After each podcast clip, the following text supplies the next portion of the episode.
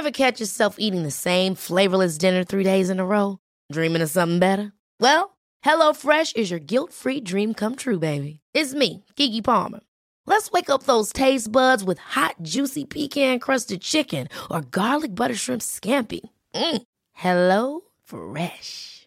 Stop dreaming of all the delicious possibilities and dig in at HelloFresh.com. Let's get this dinner party started. I'm Sandra, and I'm just the professional your small business was looking for. But you didn't hire me because you didn't use LinkedIn jobs. LinkedIn has professionals you can't find anywhere else, including those who aren't actively looking for a new job but might be open to the perfect role, like me. In a given month, over 70% of LinkedIn users don't visit other leading job sites. So if you're not looking on LinkedIn, you'll miss out on great candidates like Sandra. Start hiring professionals like a professional. Post your free job on linkedin.com/achieve slash achieve today. Mesdames, Messieurs, le retour du 96.9. Le retour du 96.9. Les salles des nouvelles. Actualité, politique, entrevues, faits divers. Du junk et de la pourriture en masse. Il veut du sale, tu veux du sale, elle veut du sale, tout le monde veut du sale, sale, L'actualité décomplexée. Les salles des nouvelles. Hey yo! Bienvenue dans les salles des nouvelles. Avec rien qu'un L. Chico des Roses. Bien le bonjour. Buenos dias. Yvon de Mers, vieux de la vieille. De l'époque de Politigui, correct? Bonjour Guillaume et bonjour tout le monde et bonjour à tous les auditeurs de CGMD. Moi, monsieur. Directeur de, de section, la section 90 des Toastmasters. C'est ça. On va en parler dans quelques instants. Guillaume Raté-Côté ici à votre euh, service pour 2h30 d'information, divertissement, philosophie, disage de marde, revolage d'idées, puis peut-être de fait des débats là-dedans. En commençant par la très appréciée revue Twitter, parce qu'une revue de presse, c'est parfait. Pour se faire frémer la tête, on essaye d'éviter ça. Merci Twitter, ça c'est merveilleux. Et euh, populaire sur Twitter, présentement, Chico, c'est le jour de la marmotte. Oui, Bill Avec Murray est content, il va revivre ça tout le temps. ta culture cinématographique, tu connais quand même le film Ah avec Billy. Puis Bill, en soi, son nom est numéro un dans les tendances Twitter que moi j'ai devant les yeux. Ça dépend où je me connecte. Là, en fait, je suis connecté sur mon cell et l'ordi, puis c'est pas pareil à une place et l'autre. Ben, ça varie en fonction de ton profil, mon ami. Ouais. Ils ont compris que j'aimais mieux Bill Murray que la marmotte dont je ne suis pas capable de prononcer le nom. C'est pas Phil? Non, euh, Non, c'est- c'est qu'elle vient de Puxatony. Ah, pas de Puxatony, merci! T'as écouté le jour de la marmotte à tous les jours, quoi? Non, je l'ai vu peut-être 5-6 fois quand j'étais jeune. Quoi? Ouais, ben je, je, je, je- je- tu sais, j'ai de la facilité à retenir des places aux États-Unis. Ils vont? Apparemment, la, la, marmotte, la marmotte Fred Ouais. serait décédée. Ben oui! Moi, j'ai le souvenir aussi quand le- l'ancien maire de New York, Bill de Blasio, avait essayé de jouer à ça. Il s'est fait mordre par la marmotte. Ouais, ouais, ouais. Il l'a droppé à terre, puis elle est morte aussi. Sa vie pas vieux, anyway. C'est un genre de rat enflé, cette histoire-là. Euh, la tradition remonte à, je sais pas, 130 quelques années. C'est sympathique. Et ça nous rappelle que l'hiver, ça passe vite, finalement. Il reste... Elle a vu, sa- elle a vu son ombre. Il reste six semaines à l'hiver. Mais si elle voyait pas son ombre, c'est quoi le principe? Il en reste un peu moins, genre? Un mois et demi. OK, donc... euh, ça va non, prendre non, c'est ça. faire. Mais rappelez-vous bien ça. Six semaines, ça passe vite en tabernacle. On n'a même pas eu 6 semaines à date d'hiver. Ouais, on en a eu deux. Mm. fait que... Elle a vu le froid, elle a décidé de retourner dans son Ouais, tour. ouais, c'est ça. T'es comme moi, peu importe votre, votre fin d'hiver, je sac mon gars. Fait que, ouais, dans les euh, choses populaires sur Twitter, au numéro 1. Ensuite, il y a Mastodon. Connaissez-vous ça? Euh, le band, Non. Euh, tu veux dire l'animal? Non. Ben là, la Le bille. fil? Et Non. c'est- ok. Je parle du réseau social. Ah oui, oui, oui, là, ben, ça, ça me dit vaguement quelque chose. C'est le concurrent direct de Twitter, puis là, c'est le deuxième trend aujourd'hui, comme dirait Molière, de, de ce réseau social concurrent-là qui marche. Et c'est une affaire, c'est l'apanage de progressistes extrémistes. Si vous voulez mon avis, je suis allé faire un tour et j'ai trouvé ça plate euh, au point. Tu sais, j'aime beaucoup confronter mes idées puis avoir euh, être exposé à ce progressisme extrémiste-là. Puis, tu sais, c'est juste du, rabâchage. Il n'y a pas grand-chose de nouveau. Il n'y a pas assez d'utilisateurs non plus pour qu'une une masse critique nous amène de quoi de, de fresh. Fait que c'est de la boîte, Mastodon. Mais les gens trouvent que Twitter est un shithole néo-nazi, alors on se réfugie là. C'est pas plus que ça, pas plus compliqué que ça. Pourquoi? C'est euh, c'est tendance sur Twitter présentement? Sean Penn, on est dans le cinématographique un petit peu en ce début d'émission. là. Tu connais Sean Penn, Chico? Ben oui, je connais Sean Penn. Ce gars-là est pas un bon acteur. Il joue tout le temps le même rôle, on dirait, mais il a un faciès sympathique qui est apprécié par bien du monde. Fait que il a une carrière intéressante. Puis après ça, avec le cash qu'il a généré, il se permet, c'est bien, de d'avoir une, une charité, une fondation. Il y avait eu un moment où c'était comme pour la COVID. D'ailleurs, quand on, on va, on clique sur son nom sur Twitter, il y a beaucoup de récriminations de gens qui disent le gars voulait enfermer les non-vaccinés, il voulait qu'ils perdent leurs emplois, il voulait euh, carrément qu'il n'y ait pas d'accès aux soins de santé. S'il vous plaît, rappelez-vous-en. Mais là, son deuxième sujet de prédilection dans les deux, trois années qu'on vient de vivre là, ça a été l'Ukraine. Il s'est rendu sur place visiter Jésus Zelensky récemment. Et euh, c'est ça, il a mis sur pied de, quoi pour redonner aux Ukrainiens. Finalement, on se rend compte que c'est une messe financière, c'est problématique, il pourrait avoir des problèmes. Quoique, comme il est, il est militant du bon côté, c'est-à-dire progressiste extrémiste, avec des amis de Joe Biden, peut-être qu'il n'y aura pas de problème si on regarde le fondateur de FDX, qui, a, est un Bernard Maddox de notre ère, puis qui, même pas en prison, chez ses parents, bien relax, à jouir quand même d'argent qu'il a volé encore aujourd'hui. Ça peut nous donner une indication. Sean Penn ne sera pas trop embêté, même si sa fondation est une financial mess. Mais tu sais, Sean Penn, il prend pas les guns pour s'en aller dans le Donbass. là. Lui, un petit voyage à Kiev, aller voir Zelensky. On non, sait. mais il y avait des sacs de sable là, à côté de l'opération photo. Tu sais? D'ailleurs, des théories du complot disent que petit Jésus Zelensky, il est même pas nécessairement à Kiev bien souvent. Il est on the run, mais il est venu à Washington, il n'est pas si long que ça. Hum, ça avait été supposément toute une opération pour le, transporter jusque-là. C'est possible qu'il y ait un studio quelque part avec une mise en scène de même. En même temps, Kiev n'a pas été euh, la cible de. Tu sais, c'est pas euh, Beyrouth, là. Oui, il y a eu des attaques, là. Puis oui, oui, ils, ont, semblé vouloir établir un pont aérien. Ils ont fait une ligne de chars. Ça, c'était pas nécessairement la meilleure idée. Un, convoi routier, là. Mais euh, le but était pas nécessairement de prendre Kiev. Je suis un peu ta- tanné d'entendre ça. Des suppositions sur les intentions de quelqu'un. Quand vous avez une analyse sous les yeux ou dans les oreilles, faites toujours attention à ceux qui prétendent savoir ce qu'il y a entre les deux oreilles de qui que ce soit. Extreme Cold Warning, c'est le quatrième trend Twitter aujourd'hui. Pas juste ici, parce que je, ben, je voyais avec Yellowknife, euh, tu sais, au moment où, normalement, dans la journée, il fait le plus chaud, il faisait moins 36. OK. On s'attend un peu à ça à Yellowknife, peut-être moins genre au Wisconsin, même euh, Illinois, etc. Il y a eu des, euh, des zones où c'est dangereux parce qu'il y a vraiment pas d'habitude en ce sens-là. On a un redout, par exemple, là, nous autres ici, mais ça va revenir à du froid polaire au cours des euh, prochaines heures. Attendez-vous à ça, mettez-vous mitaines. Bien important. La ministre de la Sécurité publique vous le dit. Et si vous le faites pas, vous êtes méchant. Combien il annonce demain pour le fun? Euh, T'as-tu ça devant toi? Non, j'ai pas ça devant moi, mais à comparatif, euh, j'aurais aimé ça. Là, c'est moins 6 et demain, on nous, on nous parle de moins 25. Oh, donc il va faire 10 degrés de moins qu'en Sibérie. Samedi, moins 45. Ouais, moi, je vois, je vois moins 22 ici, Ouais. mais c'est parce qu'ils aiment bien ça, dramatiser Ouais. les médias. Alors, on va sur la température ressentie. Mm. Ce qu'on a prouvé ici, qui était une donnée de paupiette, ça vaut pas de la boîte avec notre ami Jean-René Roy, astrophysicien. C'est, ça devrait pas être présenté comme tel. C'est une question d'humidité. Il pourrait mettre à côté un- une donnée sur l'humidité, mais non, c'est bien plus spectaculaire de dire qu'il va faire moins 45. Oh, Et on va recevoir de la neige aussi. On va recevoir de la neige. D'habitude, la neige, ça, ça évite le froid. C'est plus dimanche, justement, Ouais. où là, on va retrouver des températures plus sympathiques avec moins 7. Puis je vois du plus à- au, au milieu de la semaine prochaine. On serait à plus 2 degrés Celsius sur la région de Québec. Puis zéro pour jeudi. Mercredi, 2, puis jeudi, 0. Entre-temps, ça a le temps de changer. Moi, je- les redouts, je m'en passerais. Personnellement, une chose dont on ne peut pas se passer, toujours dans la revue Twitter de début de show des salles des nouvelles, c'est la nourriture. Puis au Canada, on est pogné avec un oligopole. hein. Il y a Walmart, Ouais. il y a Loblaws, OK. Il y a Sobeys. Oui. Métro. Oui.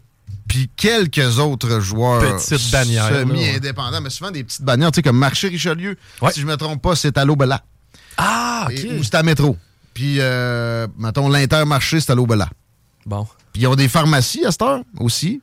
C'est là qu'est le moton. Parce qu'effectivement, dans l'alimentation, les marges de profit, c'est pas énorme. Puis ils se privent pas de, l'invoquer quand là, on aperçoit. Jack Meeting avait sorti ça, son seul move qui a de l'allure depuis euh, sa présence à la tête du parti, euh, nouveau Parti démocratique, que les profits en 2021 avaient été records pour le ligopole de l'alimentation. Non, pour l'Oblast spécifiquement, lui. Mais tu sais, c'était genre 160 millions. On a parlé d'Exxon Mobile hier. C'était 50 milliards Ouais. pour la même année. Euh, par contre, les revenus sont extrêmement larges. Puis quand tu as du cash qui roule de même, ça va bien. Même s'il y, a- il y a des moments où, bon, comme là, si la, la crise économique se met en place, vraiment, y- les profits vont shrink. là. Crise économique avec de l'inflation, non. En tout cas, c'est c'est complexe. Mais tu te rappelles qu'il y a quelques mois, Galen Weston fait une sortie pour dire Nous autres, chez Lobella, comme dirait Louis-José, on garde les produits sans nom en dessous de l'infla- l'inflation. Fait qu'on est gentil. Là, ça se termine. Puis ça n'a pas empêché grand-chose.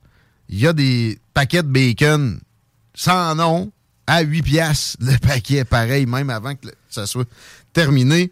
Alors, euh, Mais tu sais, on n'a pas tout démoli l'épicerie non plus, dans le sens qu'on parlait de la marge de profit tout à l'heure. Il aurait toujours bien pu mettre la brique de beurre à 8 piastres avant, puis probablement que personne n'aurait reviré l'oblast à l'envers. Ouais. Tu sais, les, les- aussi les, pénuries de patentes. En tout cas, il y, y a de quoi regarder ça sous tous les angles. Oui, les profits sont pas énormes, mais oui, quand même, euh, ils profitent d'une espèce de spirale psychologique. C'est pas le, le gaz a redescendu, on l'a dit. C'est pourquoi les prix des aliments le font pas, puis là, ça se termine cette histoire-là de Ouais. sans nom qui supposément restait au prix.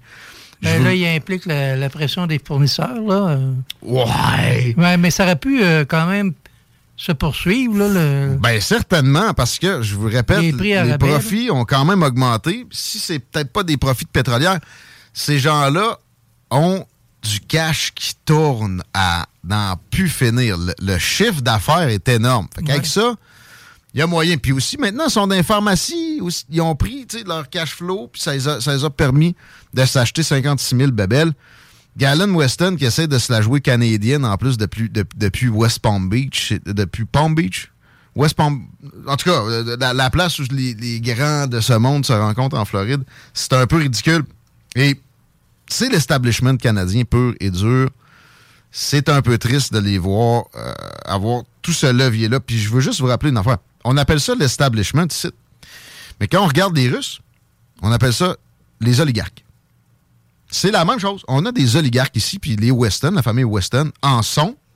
Galen a l'air tout gentil, Galen Weston, tout doux, tout propre, ferait pas de mal à une mouche, mais en, même temps, probablement, sauf que, lâchez-moi l'homme d'affaires, puis euh, l'aura de, de grand contributeur à la société. C'est un héritier qui administre avec des facilités incroyables. Il doit avoir 3-4 assistants, je répète, il fait ça depuis la Floride. Ça me fait rire et il faut le, considérer comme ce qu'il est. C'est rien d'autre qu'un euh, petit héritier. Alors, le point est terminé pour la section Canada, le premier de la section Canada dans la revue de presse Twitter. Je voulais dire quelques mots sur l'Oblast. Ah, c'est ça. Moi, j'ai travaillé pour eux autres à l'époque. Je le rappellerai jamais assez souvent. C'était pour un maxi à Saint-Anne-de-Beaupré. Le syndicat demandait 3% d'augmentation à la fin de la convention collective. Eux autres, ils offraient 2. Il y a eu une grève. Ils ont juste fermé la place. Et évidemment, c'était rentable. Les autres disaient, c'est pas rentable. Il s'est ouvert une épicerie d'une autre bannière par la suite et ça a continué. Euh, Dans la catégorie Canada, encore, on a Amira El Gawabi. Chico? Oui. Qui? Ben oui, absolument. C'est la dame qui a, été, euh, qui a été mise en place là, pour euh, qu'on fasse la paix avec l'islam puis finalement elle chicanait avec nous autres. là. Ouais, finalement que ça brasse les gens qui aiment pas nécessairement qu'on ait une immigration avec cette religion-là, parce qu'il y a des choses qui concordent mal avec les valeurs canadiennes. Puis, euh, bon, une chance qu'il y a ce job-là qui existe. ça aurait, ça aurait été quoi sans qu'on fasse une nomination de boîte comme ça? Elle a fini par s'excuser hier. Bon. De ses euh, méchants propos. Moi, je suis tanné qu'on on force du monde à s'excuser. À la base, je voudrais pas que cet emploi-là existe parce que là, on va-tu commencer à nommer un responsable de lutter contre les phobies dans, dans l'entièreté des spectres des phobies qui peuvent exister? Je pense pas que c'est une bonne idée. Ben, la mienne est très spécifique. Hein. On trouvera pas quelqu'un qui va. ben, moi, je te dirais que dis-le pas trop fort. Trudeau va nommer un ministre pour ça, puis il va le payer 300 000 par année aussi. Ah, Peut-être plus 180 de base. Mais, euh, ouais, ça, c'est la courriérophobie. Ça existe-tu, ça? Ben, c'est reconnu? Je sais pas, là, j'ai peur de la malle. T'as peur de la malle, hein? Ouais. Hier, je t'ai pitché une lettre en dessous de ta porte. Hein. Ouais, la seconde, j'ai ouvert mon bureau, mon gars, il a fallu que je me remette, là. Puis j'ai retrouvé. Ah, c'était pas toi. C'était un. Tu sais, il y avait plein d'informations sensibles. Oui, je le sais, puis je l'ai vu la lettre traîner dans le, dans le portique. Arrête à côté de la porte. Ah, c'est Laurent. Salut, Laurent. J'ai Ah oui, je l'ai mis dans son, ouais, ouais, dans son bureau, c'est-à-dire le, bordel à côté de l'écran d'ordi. Dans la grande salle ici, à la station. un endroit un peu moins sensible. Fait que, ouais, vive la réconciliation. Hein. Ça va bien, la réconciliation avec la nomination d'Amira El Gawabi. Tout ça est ridicule. Mais moi, je m'en sac qu'elle ait pointé du doigt les Québécois. J'y répondrais si je pouvais l'interviewer. Évidemment que je vais pas essayer, mais elle dirait non à quelques demandes que ce soit d'un méchant gars comme moi. Euh, autrement, je commence pas à me préoccuper de ça, puis je suis tanné de cette tendance-là, que ça aille dans un sens ou dans l'autre, de demander toujours aux gens de s'excuser. Ouais. Pathétique. Mais on dirait que, puis je me reposais la question tantôt quand je m'en venais, j'étais comme, tu sais, on se fait souvent traiter de racisme, de raciste les, Québécois, en fait, ça arrive malheureusement trop comme souvent. je disais, je pense lundi, on est un des peuples les plus accueillants de l'histoire de l'humanité, puis on est aussi un de ceux qui se fait traiter le plus de raciste parallèlement en même temps. Mais si jamais, si jamais on se disait, OK, on va le prendre l'étiquette, nous sommes un peuple raciste. Ouais. Mettons qu'on le prend, le chapeau, là. puis qu'il y a des gens qui arrivent ici, ils vont se dire Oh, OK, les Québécois sont racistes, on est aussi bien de faire un peu attention puis de respecter leur culture. C'est peut-être ça la stratégie, en fin de compte. Malheureusement, c'est peut-être d'assumer notre racisme. Le problème, c'est la définition de racisme. Oui, c'est ça. Il y a peut-être une frange raciste. Il y en a. Chez les Québécois. Ça, il y en a. il y en a dans pour toutes les cultures. pour dire qu'il y a un racisme systémique. Répandu. Même. Ben, systémique, ça, c'est totalement farfelu. Tu sais, on accueille 50 000 par année. Euh, mais même répandu, c'est farfelu. Il y en a. Tu sais, j'en ai déjà croisé un en Beauce qui m'a dit qu'il était dans le Coquixland. Qui? Ouais. OK. Mais tu sais, c'était un mouth breeder. Ah oui. Il douchait. Ah oui. Si tu veux faire des, des, des tout croches de même, il y en a partout dans toutes ah les sociétés. Il y en a au Moyen-Orient. Hein. Il y a des islamistes racistes. Est-ce qu'il y en a plus que les Québécois? faut toujours faire attention. Je l'ai dit souvent traiter un peuple entier de raciste, c'est raciste. Bon. Fait qu'on tourne ça en rond, pas à peu près? Hein? On peut-tu arrêter avec ça, avancer, penser à d'autres choses? Comme, ça, c'est supposé d'être un bouclier anti-islamophobie. Le bouclier anti-inflation, là, je sors un peu de la... Ben, c'est fini, la revue Twitter, anyway, mais ça m'a fait penser à ça. Chance qu'il est là, le bouclier anti-inflation, Chico. Oui. Hein? Ça a changé beaucoup de choses. Mais vie au complet. Ils ont, fait la huitième augmentation du taux d'intérêt hier. Oh, mais là, c'est pas François Legault qui décide de ça. François Legault va donner des augmentations incroyables à la fonction publique. Il n'est pas plus capable de dire non que Pauline Marois, Jean Charest ou Badon Philippe Couillard. Peut-être moins encore. Il a déjà été ministre dans des négociations importantes avec des, des pans de la fonction publique. Il n'a jamais été euh, dans, mettons, le retour à l'équilibre, je parle pas budgétaire, je parle l'équilibre versus ceux qui payent ces salaires-là, avec ces fonds de pension-là de millionnaires, puis ceux qui en bénéficient. Jamais qu'il a fait ça. Il ne fera pas plus. Ça va générer encore plus d'inflation. Son bouclier anti-inflation n'est qu'une lubie électorale. Ça n'arrivera pas. Puis euh, les hausses de taux d'intérêt, quand tu penses à ça, c'est dégueulasse. Un, ça marche pas. Ça marche pas. Ah, mais si on l'avait pas fait, là. Hey, pouvez-vous repenser en profondeur les, les dogmes économiques à un moment donné? Parce que là, c'est tout le temps les mêmes qui payent, c'est-à-dire les plus productifs. Faut que ça arrête. Puis je parle pas de Galen Weston, qui lui, il vit sur de quoi qui a été bâti par son papa ou son grand-papa. Ben, on a quelque chose là. Par contre, là, les méthodes provenaient des années 90 pour contrer l'inflation versus celle de 2023. On est ailleurs. là. Je veux dire, l'économie en tant que telle a changé, a Ouais. migré. Euh, Il y aurait certainement quelque chose à faire.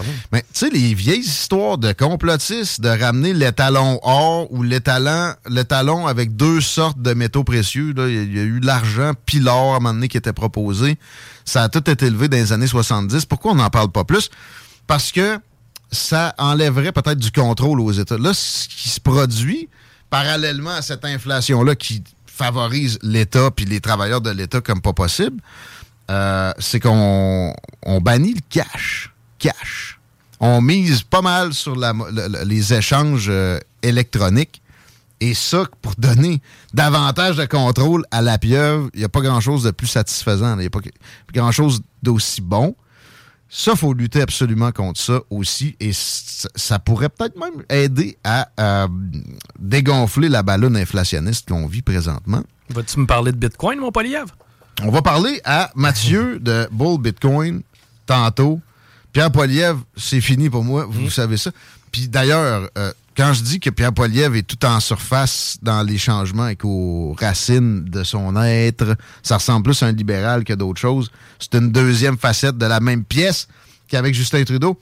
Euh, son, son seul opposant, le seul vraiment qui propose des choses différentes au Canada, c'est Maxime Bernier. Puis il a déjà évoqué des retours à euh, des, euh, des bases, des, des dollars comme ça. Peut-être également que les banques, on revoit leur ratio de ce qu'ils ont prêter versus ce qu'ils ont besoin de garder dans leur coffre.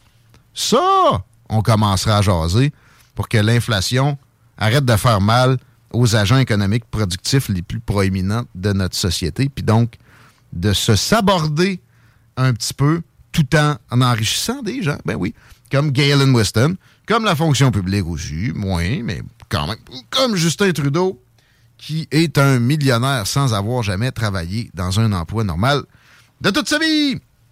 Ça fait le tour pour ça. On va passer à un segment que je vais appeler segment Yvon de Mers, parce que, puis segment Toastmasters, parce que je, reviens à toi, Yvon.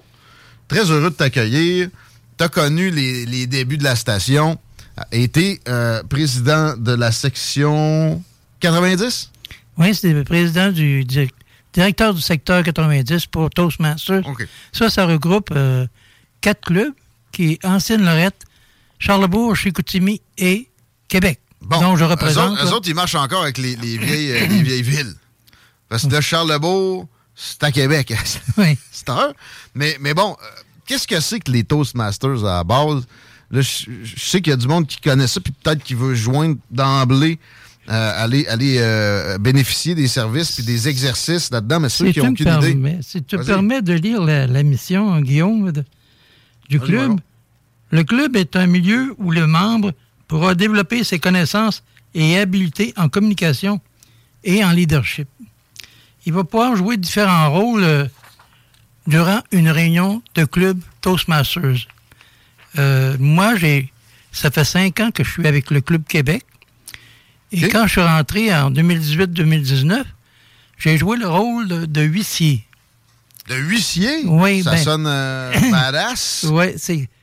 Ça veut dire ça, c'est s'occuper du matériel du club et aussi de préparer tous les documents pour euh, les réunions et aussi aider aux cérémonies d'accueil. Qu'est-ce que vous faites pendant les, les réunions, Yvon? Ça ressemble à quoi une typique réunion de Toastmasters? Tout d'abord, on nomme un maître de cérémonie qui, lui, va nous proposer un thème de réunion. Comme, euh, bon, prenons l'audace. L'audace d'agir.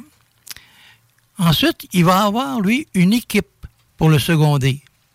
Il y a Des chronométreurs, des grammairiens, il y a de l'humour, le toast, parce que c'est en 1924 que ça a commencé Avec- avec, euh, Toastmasters. Comme dans Chin Chin. Oui, Chin Chin.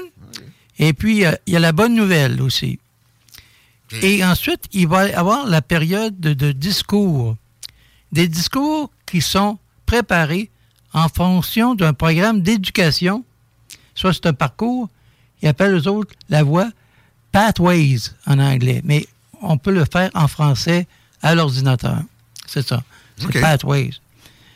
Et ce discours sera évalué par un membre du club. Je comprends. Euh, il, lui, il va déceler les, les défauts. Si vous avez les mains jointes, euh, si vous ne faites pas les salutations d'usage. On regarde, OK, de tous On ces regarde, là. jusqu'au physique. Oui. on- moi, mon mentor, la première chose qu'il m'a dit, on juge la performance. On ne juge pas l'individu. Voilà. J'espère. Oui, c'est ça. S'il vous plaît. Oui. Et il y a aussi la partie improvisation. Là, il peut y avoir quatre à cinq personnes qui vont improviser, toujours en relation avec le thème On de la réunion. Euh, Pour, pour s'intégrer à la gang, euh, ça- y a-tu une épreuve? Euh, comment ça fonctionne? Ça coûte-tu quelque chose? Tout d'abord, nous avons deux réunions gratuites. OK. Vous pouvez nous visiter. On est sur Facebook et aussi en, en cliquant Google, là, euh, Ouais. Club Toastmasters Québec. OK. Ou ici, et ou si vous allez. Ben, je veux pas. euh, À Lévis, Je veux pas éparpiller toutes les sources d'informations, là, mais Ben là, Google Toastmasters, euh, Toastmasters Québec. Ou Lévis, ça nous amène à Québec? Lévis va aller au Club Toastmasters de Lévis. Ah, il y en a un aussi. Parce qu'il y en a un à Lévis, comme, comme Chico a dit, là, qui est à Charny, qui est basé à Charny. Qui, est, qui est très bon, là. D'accord. Tout le euh, Un ou l'autre. Moi, je suis constructif, Tant qu'on fait un toast. Constructif. Je comprends. Euh, euh, c'est sûr que. Ouais, c'est ça. Nous, on a quatre valeurs dans le, dans le Club Toastmasters. OK. Les valeurs sont le respect, l'intégrité, le service et l'excellence. Euh, très intéressant, Yvon. Merci de nous présenter ça. Là, si quelqu'un veut s'inscrire, il tape le, le- le- le nom Toastmaster Québec. Il trouve une adresse courriel. euh, Est-ce qu'on peut te contacter directement pour euh, Oui, je pourrais donner même mon, mon courriel. C'est correct. Euh, on n'aurait qu'à mettre objet euh, Club Toastmasters de Québec et ça me fera plaisir de, de le recontacter, de, de Parfait. lui donner plus d'informations. On te laisse dicter ça. Alors, c'est Yvon Demers en minuscule. Le chiffre est 85 A commercial hotmail.com. Et ça va me faire plaisir de, de l'informer. Ça nous a fait plaisir de t'accueillir, Yvon, qui, qui était là dans les débuts de CJMD, ici, à l'époque de Politigui, correct, tu m'as rappelé ça. Ben, ça m'a aidé. euh, Ouais? Merci beaucoup. euh, comme je te l'ai dit, Guillaume, euh, ça m'a aidé beaucoup à, à sortir de ma zone de confort, on dit. Hein? Important dans. Sortir de la zone de confort. Hmm? Et si je peux ajouter une chose, c'est que on a beaucoup de rétroaction des membres que ça, lui aura- ça leur a donné de la confiance dans Ouais. le sens qu'ils se sont présentés à des entrevues d'emploi et ils ont décroché l'emploi. Exact. Ah, plein d'autres affaires. là. De, de savoir se, se prononcer en public, ça a des vertus insoupçonnées. Euh, puis aussi un beau club social en, en- Oui. passant. Euh, Une façon de s'impliquer parce qu'il y a, il y a de l'aide euh, en général qui, qui émane de là. On, on recommande de- de, C'est- vaste aussi parce que au niveau du district, Ouais. il y a, euh, comme je te donnais le- l'exemple tout à l'heure, c'est c'est le club, le secteur, la division et le district. Et eux, le district, donnent des formations particulières sur le leadership. Entre autres. Parce qu'on forme des leaders aussi Ouais, dans. Dans, dans le club. de réseautage en plus, avec peut-être des leaders de demain. Yvon Demers, merci. Je te laisse redonner la- l'adresse courriel pour te contacter en terminant. Et on se dit à la prochaine. Mon adresse courriel est Yvon Demers, 85, à commercial hotmail.com. Et ça va me faire plaisir de répondre à votre besoin d'information. Merci. Merci beaucoup. On revient dans peu de temps. On parle, euh, Mathieu, de Bull Bitcoin. CJMD 96.9. Venez vivre l'expérience Fromagerie Victoria. CJMD, CJMD 96. 96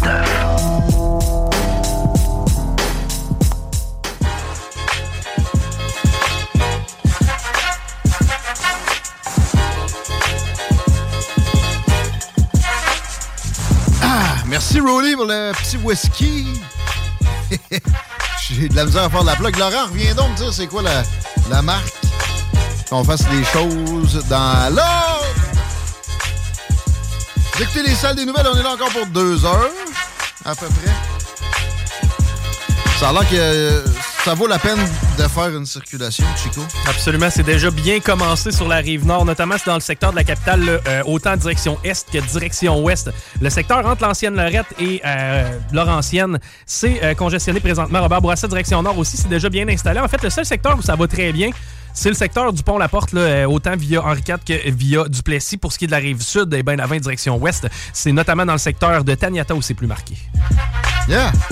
On vit.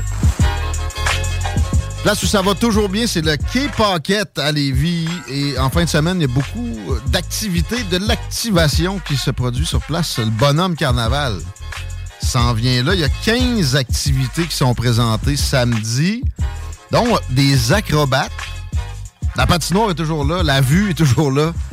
C'est euh, un succès garanti si vous amenez la petite famille ou peu importe. Euh, chérie, sur place, ça va être le fun. Peut-être Bernard Drinville, je sais qu'il fait souvent des photos up pour montrer qu'il est à Lévis. C'est un, gars de la région de Québec, par exemple. Il est à Saint-Og, lui. Puis euh, il fait du terrain, ça, dans le coin du ski pocket. Ça a l'air qu'il est flexible. On pourra faire peut-être un concours avec euh, le bonhomme carnaval, tu sais, le, toucher de la patte. T'avais déjà fait de quoi de pas avec ça, tout me semble? Moi, je suis flexible. Ouais. Tout gratuit. Venez profiter. Quai Paquette vous attend en fin de semaine. Nous autres, ce qui nous attend, c'est une chronique sur les bitcoins avec notre ami Mathieu de Bull Bitcoin. J'avais hâte de te parler parce que euh, il s'est passé bien des affaires depuis notre dernière jasette. Salut Mathieu. Comment ça va? Salut, ça va bien? Ben, ça roule euh, et la chronique va rouler parce qu'il y a énormément de matériel à traiter, notamment avec une des choses les plus préoccupantes pour moi présentement côté économique, c'est ben, ça va avec l'inflation. Les prix de l'énergie, ça pousse l'inflation pas à peu près. Il y a des démissions en série à Hydro-Québec. Il y a Pierre Fitzgibbon qui sort des boutades ridicules. Par-ci, par-là, on a l'impression que c'est mené n'importe comment. Puis, bon, tu vas nous amener peut-être quelque chose qui nous fait nous rendre compte que, effectivement, on envisage, en tout cas, au minimum, pas toutes les, avenues les plus euh, profitables du côté d'Hydro-Québec on parle d'optimiser le réseau par le mining. Oui, absolument. Euh, ben là, on a le gouvernement, le gouvernement de la CAC qui n'en a pas eu assez de nous dire euh, combien de gens avaient le droit de recevoir chez nous, puis comment nous comporter, qui sont rentrés dans nos maisons dans les oh. dernières années. Maintenant, ils veulent nous dire à quelle heure on va prendre notre douche, puis quand, et comment laver notre vaisselle, euh, pour pas trop consommer d'énergie. Euh, alors que on pourrait, euh, au lieu de mettre le, poids sur le citoyen, puis euh, le pointer du doigt et le schémer, si vous permettez l'expression, mm. Il y a d'autres avenues qui sont possibles, puis il y a des il y a des modèles très inspirants qu'on voit se positionner en ce moment, notamment au Texas et au New Hampshire, qui est qui est quand même qui sont quand même nos voisins. Ouais, ben puis qui profitent de notre électricité. attends, un petit peu, j'ai un rectificatif à faire. Je viens de parler du Quai Pocket, des activités de samedi. C'est remis à dimanche en raison des froids polaires qu'on prévoit sur la région. Alors, le bonhomme carnaval, les acrobates, etc., c'est dimanche au Quai Pocket. Excuse-moi, Mathieu, c'est pas dans le sujet, mais fallait pas que je laisse passer trop de temps entre les deux et qu'il y ait des, gens déçus samedi. Pas de souci, pas de souci. On veut que les petites familles euh, ne, manque pas les, événements quand, euh, quand, quand, ils se présentent. Merci. Puis ça reste un peu dans le sujet, les froids polaires, l'électricité. On continue. Continuons. Continuons. Exact, continuons. Euh, alors, au niveau de, du New Hampshire, du Texas, euh, ce, qui ce que les compagnies d'électricité font, c'est qu'ils accueillent bras ouverts les compagnies qui font du minage de Bitcoin, contrairement à ce qui se fait au Québec où on lève la barrière puis on leur met des bâtons dans les roues sous prétexte que c'est trop énergivore puis que c'est pas une activité qui est viable, ben au New Hampshire, au Texas, eux, ce qu'ils font, euh, c'est qu'ils disent ben écoute, venez miner chez nous, ça nous fait plaisir, on vous vend tous nos surplus. Et en période de pointe, tout ce qu'on vous demande en échange, c'est de, ben, de réduire vos opérations ou de les stopper temporairement le temps que le pic de consommation passe. C'est trop compliqué pour le euh, Québec, ça. C'est juste de modéliser, de modeler la, les activités.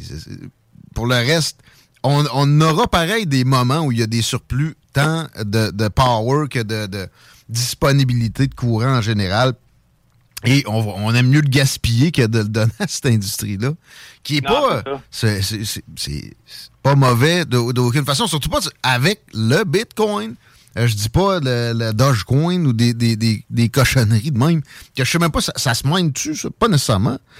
Oui, oui, tout à fait. Ouais, euh, tout à fait. C'est un, process- c'est un procédé qui est, qui est semblable. Euh, mais bon, c'est c'est c'est pas des euh, c'est pas des actifs numériques qui peuvent compétitionner avec Bitcoin, là, à mon sens. Euh, ceci étant, euh, si on extensionne l'idée, Hydro-Québec pourrait très bien elle-même miner des bitcoins, s'installer euh, des, Ah, installations de, de minage de bitcoin à proximité des barrages pour ne pas avoir à défrayer les coûts puis à, à se casser la tête avec le transport d'énergie, à miner près des barrages Ben oui. pour utiliser les surplus et à arrêter tout ça, mettre tout ça sur, sur pause, sur stop quand euh, l'énergie est requise à Montréal, à Québec, Comme à- samedi, dans les là. différentes régions. Comme samedi. Exactement. Quand- exactement. Je répète, le- les activités du Quai Pocket sont re- re- remis au lendemain. Mettons, là, quand il fait moins 25, ils, ils arrêtent, ils, ils slackent le monde euh, momentanément, puis ils repartent quand il y a le redout de, de mercredi prochain, ils annoncent plus deux dans le hood. Oui, ça va bien quand le, le beau temps va revenir. C'est assez simple, ben, mais c'est trop compliqué pour Hydro-Québec. Trop compliqué pour Hydro-Québec. Puis, euh, ils n'ont pas besoin d'aimer le Bitcoin. S'ils veulent, ils peuvent le vendre au fur et à mesure, puis euh, prendre des profits et, euh, et envoyer ça au, au gouvernement du Québec. Donc, il n'y a pas de... Théoriquement, il n'y a, y a- il y a rien qui empêche Hydro-Québec de le faire. En ce qui me concerne, je préfère que ce soit l'entreprise privée qui, On qui le fasse. Mais ceci étant... je- je- Mais ils n'aiment pas trop l'entreprise privée, même si Pierre Fitzgibbon est un, un- un Père Noël. Il en aime certaines, là. Tu sais, il faut que ça soit euh, des. Un chum, c'est un chum. C'est ça, des chummés. Puis, euh, idéalement, pour eux, dans, en concurrence parfaite, c'est là qu'on distribue des cadeaux. Exactement le contraire de la logique. C'est beau à voir aller. Bon, euh, je pense plus qu'il y a beaucoup de caquistes qui écoutent l'émission. Mais au moins, ça aura, ça aura résonné dans l'esprit de, de certaines personnes préoccupées par la situation inflationniste, puis aussi, euh, bon, évidemment, avec l'énergie. Merci de nous, nous amener une piste intéressante comme ça, Mathieu Bussière de Bull Bitcoin. On a des problèmes aussi de liberté d'expression flagrants par les temps qui courent, et il y a des solutions qui pourraient passer par les bitcoins. Est-ce que je comprends bien? Oui, directement euh, par, par Bitcoin. euh, mais Bitcoin joue un rôle quand même prépondérant et intéressant dans ces solutions-là. Euh, J'ai envie de vous parler de, de Noster, qui est un protocole d'échange de messages sur Internet décentralisé. Donc, une, une technologie nouvelle, du moins l'implément- l'implémentation de différentes technologies de façon innovante qui permet la création de réseaux sociaux sans euh, autorité centrale quand on pense à Twitter ou à Facebook, il y a des compagnies derrière ces, euh, ces réseaux sociaux-là qui, euh, qui ont la main mise sur le contenu.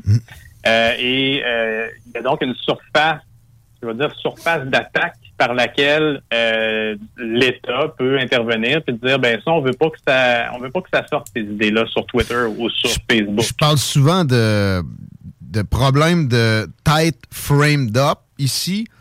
Si tu t'abreuves aux médias traditionnels, c'est encore pire que dans les médias sociaux, mais justement, il y a eu des modifications pour que ça, ça, ça ressemble là, à ces médias traditionnels-là au cours des dernières années. C'est nocif. Les débats, c'est toujours sain, à moins qu'il y ait de l'incitation à violence directe.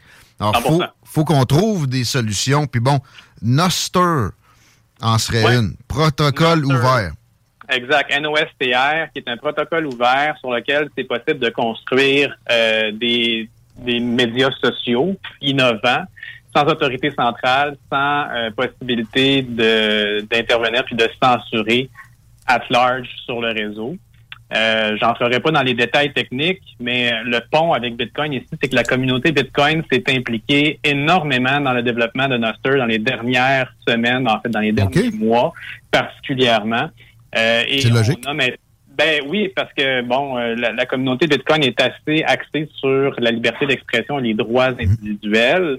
Et euh, ce, ce protocole-là est porteur d'espoir pour euh, nous amener à un autre niveau, euh, nous amener, dans le fond, à, à l'émancipation là, euh, du discours sur, euh, sur Internet, que- quel qu'il soit. Je parlais- On donne des chances égales à tout le monde. Dans l'introduction de l'émission, tantôt, du fait que les gouvernements aiment pas trop l'argent en cash, aiment plus trop l'argent en cash, vous remarquerez que le guichet près de chez vous est probablement plus présent. On en enlève de plus en plus. Il y a des places qui c'est pire que le Canada. là. Je comprenais que l'Australie, euh, ben, l'exemple aussi de contrôle avec la COVID, ben oui, c'est tout relié, euh, a fait encore pire que ce qui se produit ici.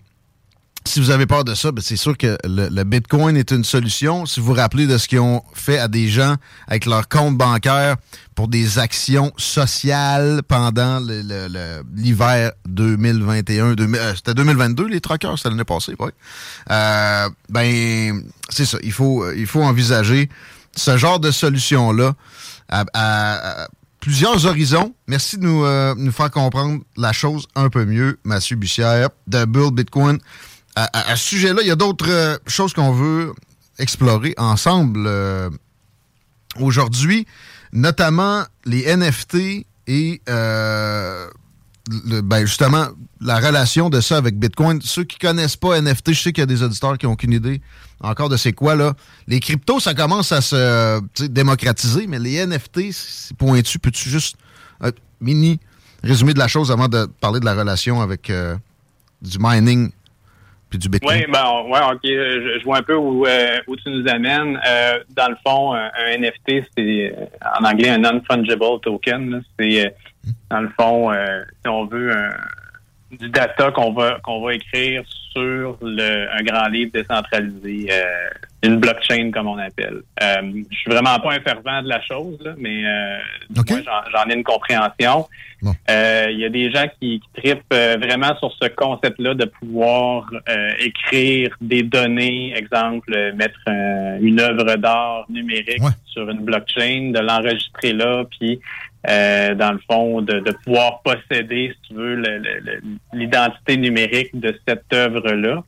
Euh, c'était c'était le propre d'autres euh, d'autres chaînes là, comme Ethereum euh, jusqu'à jusqu'à plus récemment disons là. ça a toujours été un peu possible sur Bitcoin mais euh, plus récemment il y a euh, dans le fond des développeurs qui ont trouvé une façon assez innovante d'inscrire euh, des NFT ou d'autres d'autres types de data dans une portion euh, d'un bloc de Bitcoin puis euh, on a eu, à cause de ça, euh, hi- hier ou avant-hier, je ne me rappelle pas exactement, le, le bloc Bitcoin le plus volumineux jamais miné, là, qui, qui a approché presque 4 mégabytes. là. Un bloc Bitcoin en moyenne, c'est 1.4, 1.5 mégabytes, là, si je ne m'abuse. Euh, mais là, c'est ça. On a eu un bloc Bitcoin qui a atteint presque 4 mé- mégabytes cette semaine. Incroyable de- que les NFT, ça, soit aussi euh, encore trending. Puis ça me fait comprendre que le Bitcoin, ça va pas trop mal. Il y a une appréciation depuis les dernières semaines qui est euh, palpable, notamment en raison de ça, peut-être d'autres raisons aussi. C'est quoi le, mettons, le pourcentage d'augmentation récemement de valeur? Depuis, euh, grosso modo, un mois, là, depuis décembre, euh, Bitcoin est passé de, grosso modo, là, euh, 16 17 000 à 24, 23 24 000 Oh. Qu'on parle d'une augmentation, là, grosso modo, de, de 40 du prix là, versus le, le, probablement le plus bas qui est enregistré là, dans les derniers mois, effectivement. là. Le plus bas, ça a été à combien? Euh, 16 17 000, là, ben, peut-être C'est ça. peut-être 15 500. Là. Je suis pas vraiment le prix, euh, pour être honnête, de façon assidue, là, mais ça, ça a joué dans ces eaux-là à peu près. pas nécessairement ça qui est important. Éventuellement, il y en aura plus de Bitcoin. C'est un investissement safe. Euh, deux théories du complot à porter à ton attention. Une euh, plus récente, l'autre plus fondamentale. Pour terminer, là, on ne s'épivardera pas plus qu'il faut là-dessus, mais quand même, je voulais, euh, tant qu'à avoir quelqu'un qui est spécialisé avec les bitcoins, Mathieu Bussière, je voulais te, te- te laisser parler de ça rapidement. Il y a, il y a eu deux pannes généralisées informatiques euh, au Canada et aux États-Unis en quelques heures, supposément à cause de, de simplement, c'est ça, là, un petit bug informatique qui ont fait qu'on a euh, laissé sur les tarmacs l'entièreté de l'aviation civile pendant un avant-midi aux États-Unis, peut-être un petit peu moins longtemps que ça au Canada, il y avait eu un épisode similaire aux Philippines quelques semaines auparavant. Puis ça a concordé avec une augmentation significative de la valeur du Bitcoin. Et bon, il y en a qui ont fait 2 plus 2 égale probablement euh, 4, ou en tout cas, euh, c'est peut-être pas si simple, mais qui ont dit que c'est à cause qu'il y avait eu des rançons de payer puis que ces, euh, ces pannes-là étaient dues à des piratages. Quelques mots sur ça, les paiements de rançon en Bitcoin, puis, puis, puis la, la... est-ce que c'est plausible comme euh, théorie? Ben, c'est une théorie qui est tout à fait plausible. Maintenant, est-ce que c'est exactement ça qui s'est produit? Probablement qu'on ne le saura jamais. Euh, je pense pas que le, le, le, le gouvernement américain euh, va, va s'en vanter. Il a payé une rançon en Bitcoin. Garantie, Ceci étant, non, c'est ça. Ceci étant, Bitcoin, c'est une monnaie euh, et ça sert à payer des choses. Donc, euh, si effectivement il y a des pirates informatiques qui ont réussi à paralyser les systèmes euh, de l'aviation civile américaine et euh, qui ont réussi à se faire payer, forte chance que ça a été en Bitcoin. C'était pas un chèque. Donc, euh, non, sûrement pas une valise euh, pleine de billets non plus. Euh, le Bitcoin leur permet de, de recevoir cette rançon-là de façon pleinement anonyme. Et voilà. Ouais, voilà. Ça a des, ça a des mauvais côtés comme n'importe quelle chose. Ça en a des très bons aussi. Euh, bon, il y a quelque chose qui est venu à ma connaissance dans un, un registre plus fondamental sur les bitcoins. J'imagine que toi, tu as eu vent de ça bien avant moi. Tu vas peut-être pouvoir démystifier la patente. Il est question, parce que la création de bitcoin, il y a du flou autour de ça. Il y a un personnage. C'est quoi le nom du supposé créateur? euh, on n'est pas certain de, que ce, ce soit vraiment lui déjà, là? Ouais, ben une personne ou un groupe de personnes qui ont utilisé le pseudonyme Satoshi Nakamoto. C'est ça. Euh, ouais. Bon, en- mais est-ce que lui, ce serait carrément euh, des services de renseignement US? Il est, il est question spécifiquement de la CIA. Comment tu perçois la patente? Moi, c'est la première fois que ça me vient aux oreilles. J'imagine que ça rôde depuis longtemps, cette idée-là. Farfelu? Ouais, c'est- une théorie qu'on a entendue euh, à plusieurs reprises, effectivement. Euh, la vérité, c'est que je pense qu'on on connaîtra jamais le fond de cette histoire-là parce que justement cette entité-là ou cette personne qui, qui se faisait nommer Satoshi Nakamoto est complètement disparue euh, de, de l'espace public après avoir livré sa découverte au monde, qui est Bitcoin. Euh, Est-ce que cette personne ou ce groupe de personnes euh, avait des, des liens directs ou indirects avec les services secrets? On peut spéculer énormément. Ce qu'il faut dire, c'est que les gens qui ont permis à Bitcoin de, de voir le jour, donc qui ont, qui ont découvert qui ont découvert Bitcoin, je dis les gens parce que c'est une succession de découvertes là, qui nous amène à Bitcoin. Ce sont des cryptographes, ce sont des mathématiciens. Euh, Puis ça, c'est une main-d'œuvre que s'arrache les services secrets depuis euh, depuis que l'encryption existe.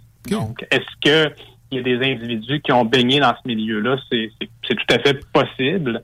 Euh, maintenant, on, on saura probablement jamais exactement le fond de l'histoire. L'encryption existe depuis quoi qu'on on, on est dans l'électronique avec le cash? Ouais, ben, ça existe depuis avant ça. C'est sûr que l'encryption existe. Il y a eu des formes primitives d'encryption bien avant, euh, disons, euh, le- le- l'encryption moderne, puis disons, la- l'apparition de la machine Enigma là, euh, pendant la, la Seconde Guerre mondiale, qui a été comme le, gros challenge cryptographique de, de- de l'histoire moderne, là, de craquer ce code-là. Mais mais c'est ça. Donc, depuis ce temps-là particulièrement, euh, les services secrets s'intéressent à la chose parce qu'ils veulent protéger leurs propres informations. Ils veulent aussi euh, tenter de- d'accéder aux secrets euh, de leurs adversaires. Euh, donc, ils vont avoir recours à des, des théories mathématiques, puis euh, donc à des, à des spécialistes de la chose pour pouvoir euh, réussir euh, certaines prouesses. Fascinant. Merci aux gens qui textent au 88 903 5969. J'ai pas le temps de tout lire, mais on, on finit tout par parler de tout. Mais là, Milton Friedman, l'économiste, aurait inventé le Bitcoin. De la misère à croire ça. Euh, on, on nous écrit ça. As-tu euh, Ouais, un avis là-dessus? euh, ce qui est intéressant de Friedman, c'est qu'il a prédit l'apparition de Bitcoin. Euh, un homme d'une intelligence euh, phénoménale. Génial. Un grand, un grand économiste de notre ère, fr- franchement. Euh, donc, Friedman a, euh, je pense, à- au début des années 90, fait une entrevue à un moment donné où il, il a prédit l'apparition, d'une certaine façon, d'une d'une monnaie numérique qui échapperait au contrôle de l'État. Euh, c'est pas le seul qui, qui, qui a prédit ça, là. même je pense que c'est Hayek avant qui, qui avait euh, qui avait un peu euh, semer l'idée, là, euh, à savoir que ce serait impossible de créer une monnaie totalement privée sans qu'éventuellement, euh, dans le fond, l'État vienne se mêler de la chose puis euh, tue l'affaire dans l'œuf. Euh, puis, ben c'est ça, Friedman, lui, euh, voyait peut-être les avancées technologiques, la cryptographie, tout ça, puis voyait euh, le potentiel de la chose, parce que déjà, à la fin des années 80, même pendant les années 80, même 70, euh, il y avait des concepts, il y avait des idées euh, qui nous amenaient vers la création d'une monnaie numérique euh, à travers la cryptographie, mais euh, la façon de le faire pour que ce soit résilient, pour que ce soit euh, robuste, euh, avait pas encore été découverte jusqu'à ce que justement Satoshi Nakamoto 2009 présente son, son livre blanc du Bitcoin ou son concept du moins, puis puis rendre la chose de façon élégante et, et réussissent à, à faire adopter l'idée par, par des collègues. Wow, Mathieu Bussière, c'est merveilleux. Et bon, parlant de prédiction, je te mets dans le rôle du chevreuil, j'allume les phares, puis je te demande de m'en faire une. Ne- Tous acabit, euh, peu importe. euh, Bon, tu peux, me dire il y aura des élections cette année, mais idéalement dans le domaine où tu, tu travailles avec Bull Bitcoin. Euh, on n'avait pas prévu ça. Je te, je te, je te mets on the spot comme ça. Ben, ça, ben, je vais, je vais répondre à ça. Tu me tires la pipe. Euh, je vais répondre à ça euh, de façon comique un peu. Je vais faire une prédiction dont je suis certain. Euh, il va y avoir des blocs de Bitcoin qui vont être minés en moyenne à toutes les 10 minutes, euh, toute l'année, puis pour euh, les prochaines décennies. Donc, Bitcoin, peu importe son prix, continue de fonctionner, continue aux gens, de permettre aux gens de transiger sans intermédiaire, sans être censuré, sans demander de permission. Donc, Bitcoin ne va pas s'arrêter. Bitcoin va vivre, euh, peu importe son prix. Vous voulez pas faire, faire la passe euh, FTX, vous avez envie de vous euh, initier à ça, vous investir là-dedans, on passe par Bull Bitcoin. On fait quoi pour vous attraper, pour vous joindre? Euh, ben, simplement le bullbitcoin.com, B-U-L-L bitcoin.com. Euh, puis de là, simplement euh, ouvrir un compte et on a dans l'application, donc une fois que votre compte est ouvert, on a dans l'application un chat. Vous avez n'importe quelle question, vous le, vous posez votre question à notre équipe. On a les meilleurs euh, pour répondre à toutes vos questions par rapport à Bitcoin. Puis on a le meilleur service à la clientèle, toutes catégories confondues. Je vous le recommande. Merci, Mathieu. Merci, Guillaume, et à la prochaine. On met ça bientôt, pas le choix, parce que c'est l'avenir qui est là, puis que ça se déroule sous nos yeux. Merci, euh, Mathieu, pour vrai. Indispensable maintenant dans les salles des nouvelles. As-tu des bitcoins, Chico? Nope. As-tu de goût? Nope. Pourquoi? je, je trouve ça. euh, comment je pourrais dire ça? Précaire. Ouais, puis un peu trop instable encore. J'ai vu la chute euh, dramatique euh, au cours des derniers mois, même dernière année. Puis mon Je n'avais acheté, moi, quand ça a droppé. Et là, c'est le fun à voir. Oui, ben là, j'imagine que c'est le fun de voir ça remonter. Par contre, on dirait que je, suis encore je trop mettrais pas euh, mes économies entières là-dedans. Là. Serait un 1000, mettons. Ben, c'est ça. Ouais. Sérieux. Puis de ce que je comprends, en parlant à Mathieu, là, c'est ma principale source d'information. Bull Bitcoin. Euh, Il n'y a, pas de. Au pire, ça va dropper momentanément, mais il n'y aura pas de- d'écrasement de, la patente. C'est- C'est la crypto-monnaie. T'achètes pas nécessairement du shitcoin. Encore là, par exemple, il y en a qui se sont fait des, des, des couilles en or avec des, des- des cochonneries de main, mais de très rares exceptions. Je sais pas à quel point, mettons, investir 1000 pièces à la loto versus mettre 1000 pièces en bitcoin. Tu sais, si, si t'es plus gagnant. Je pense pas que ce soit le- la loto, là. Pense le bingo Ouais. radio de CGMD. Si t'achètes, t'achètes 1000 1000 pièces de bingo, là. C'est sûr que tu gagnes. C'est Tu ben, gagnes de quoi? À travers tous les. Mais je sais pas si t'es Ouais. gagnant nécessairement la, la première fois, là. mais on le dit souvent, maman Lise, ici, la plus grande acheteuse de cartes, elle, fait, elle, elle sous-traite pour euh, poinçonner, elle. Hmm. Elle gagne tous les semaines. Elle est rendue à 15 pas. C'est ça. pour elle, elle, calcule, là. Ben oui. c'est gagnant pour elle. Non, évidemment que c'est gagnant. C'est- c'est- c'est- ben, premièrement, il y a beaucoup moins de monde qui participe versus les euh, concours de l'Auto-Québec. Puis deuxièmement, on est sûr, sûr de vous redonner 3000 pièces à chaque semaine. Ça se passe dimanche, c'est un bingo traditionnel avec Chico en Beden? Non, peut-être pour la Saint-Valentin. Oui, oui, oui, avec la couche, là, comme l'année passée. Hmm, la on t'avait-tu mis des ailes? J'avais des ailes, j'avais les cheveux frisés, man. C'était, oui, je sais, j'étais là. J'étais venu voir ça. Je vais sûrement être là aussi dimanche. dans Gros fun. oui, ben moi, je l'écoute sans jouer aussi. C'est tout le temps du plaisir. 3000 pièces pareil. Si j'avais le droit de jouer, je, te- jure que je jouerais régulièrement. On va jouer un autre type de jeu au retour de la pause. C'est, euh, on va parler de fierté avec Michel Tardy qui a été candidat pour le Parti conservateur dans Bellechasse. Personnellement, un des candidats, une des candidatures les plus solides qui m'a été donné de voir pendant cette campagne-là, puis j'en ai, j'en ai observé quelques-unes. Alors, euh, très heureux de l'accueillir. Normalement, Michel Tardif s'amène d'un salle. Au retour de cette petite pausette-là, honorer nos commanditaires, c'est important si vous aimez les médias alternatifs comme CJMD, les paupiettes. Oui, pas. Écoute ça.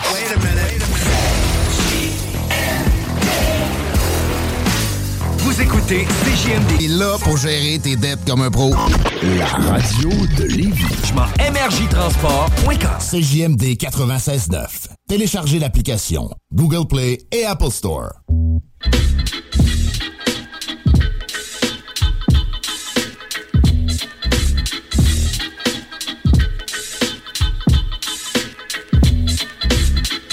Ouais. Merci de vous exprimer au texto. Il y a toujours la page Facebook du show qu'on délaisse graduellement. Les salles avec rien qu'un L, des nouvelles, le petit clin d'œil à la radio poubelle. Twitter, Guillaume Raté-Côté, vous pouvez m'écrire un message privé. Ça va me faire plaisir. Puis euh, bon, Messenger, Guillaume Raté-Côté, ça va finir par tomber dans mon cerveau. Même affaire avec Chico des Roses. Ben, sur Twitter, c'est Bruni Surette. Pourquoi donc? Parce que j'ai l'intention de mettre de la marre. Tiens! Pas sûr que ça va être le cas dans le prochain segment. Quoique, avec Michel Tardizet, faut s'attendre à tout. Attendez-vous à une nuit froide, là. On a moins 6 présentement. Ça va être moins 23 au pinacle de la nuit. Moins 25 demain. Moins 25 pendant le jour. Évidemment qu'il n'y aura pas de neige au travers de ça. Souvent, le froid éloigne la neige. Euh, samedi, c'est moins 22 et ça redescend dans des zones beaucoup plus confortables pour le reste de la semaine. Je vois moins 7 dimanche, moins 6 lundi, moins 1 mardi, 2 mercredi, 0 jeudi. Ça a le temps de changer. Est-ce que la circulation a changé depuis tout à l'heure, Chico? Un petit peu, ça s'est empiré 20 ouest de, de Ke- Kennedy à Taniata. C'est à la hauteur des sorties où c'est un peu plus congestionné. 20 est, il y a aussi euh, certains petits ralentissements là, entre la sortie Taniata et euh, celle du route du président Kennedy. L'accès au pont La Porte, vous m'avez écouté parce que vous y êtes allé, près- c'est clair, euh, sur euh, Henri IV direction sud et sur euh, Duplessis direction sud, c'est congestionné actuellement. Même chose pour Robert Bourassa direction nord et la capitale. C'est pire en est qu'en ouest, quoique c'est l'aide des deux bords. Merci. Est-ce que c'est possible que Michel Tardy, la ligne avait coupé, puis là, j'ai réussi à le récupérer? Salut! Salut, comment ça va, Guillaume? Ça va bien. Bienvenue à l'émission. Merci d'être là. Ben, merci beaucoup à toi. Pas important, mais je me trompais-tu? T'as rappelé, hein? Ça se peut-tu? Non, Ah, suis en ligne depuis le début, c'était bien bon. Fait que là, j'ai quelqu'un d'autre sur l'autre ligne. Je vais le flusher avant qu'on l'entende.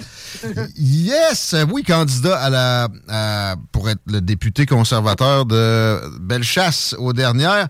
Je commence avec ça, pareil, là, pour parler de toi un peu, présenter ta, ta personne à notre auditoire. Comment tu as vécu la, la campagne? Et, et, euh, est-ce que tu œuvres toujours en biologie? Parce que de formation, si je me rappelle bien, tu as étudié en biologie, tu as un PhD dans le domaine.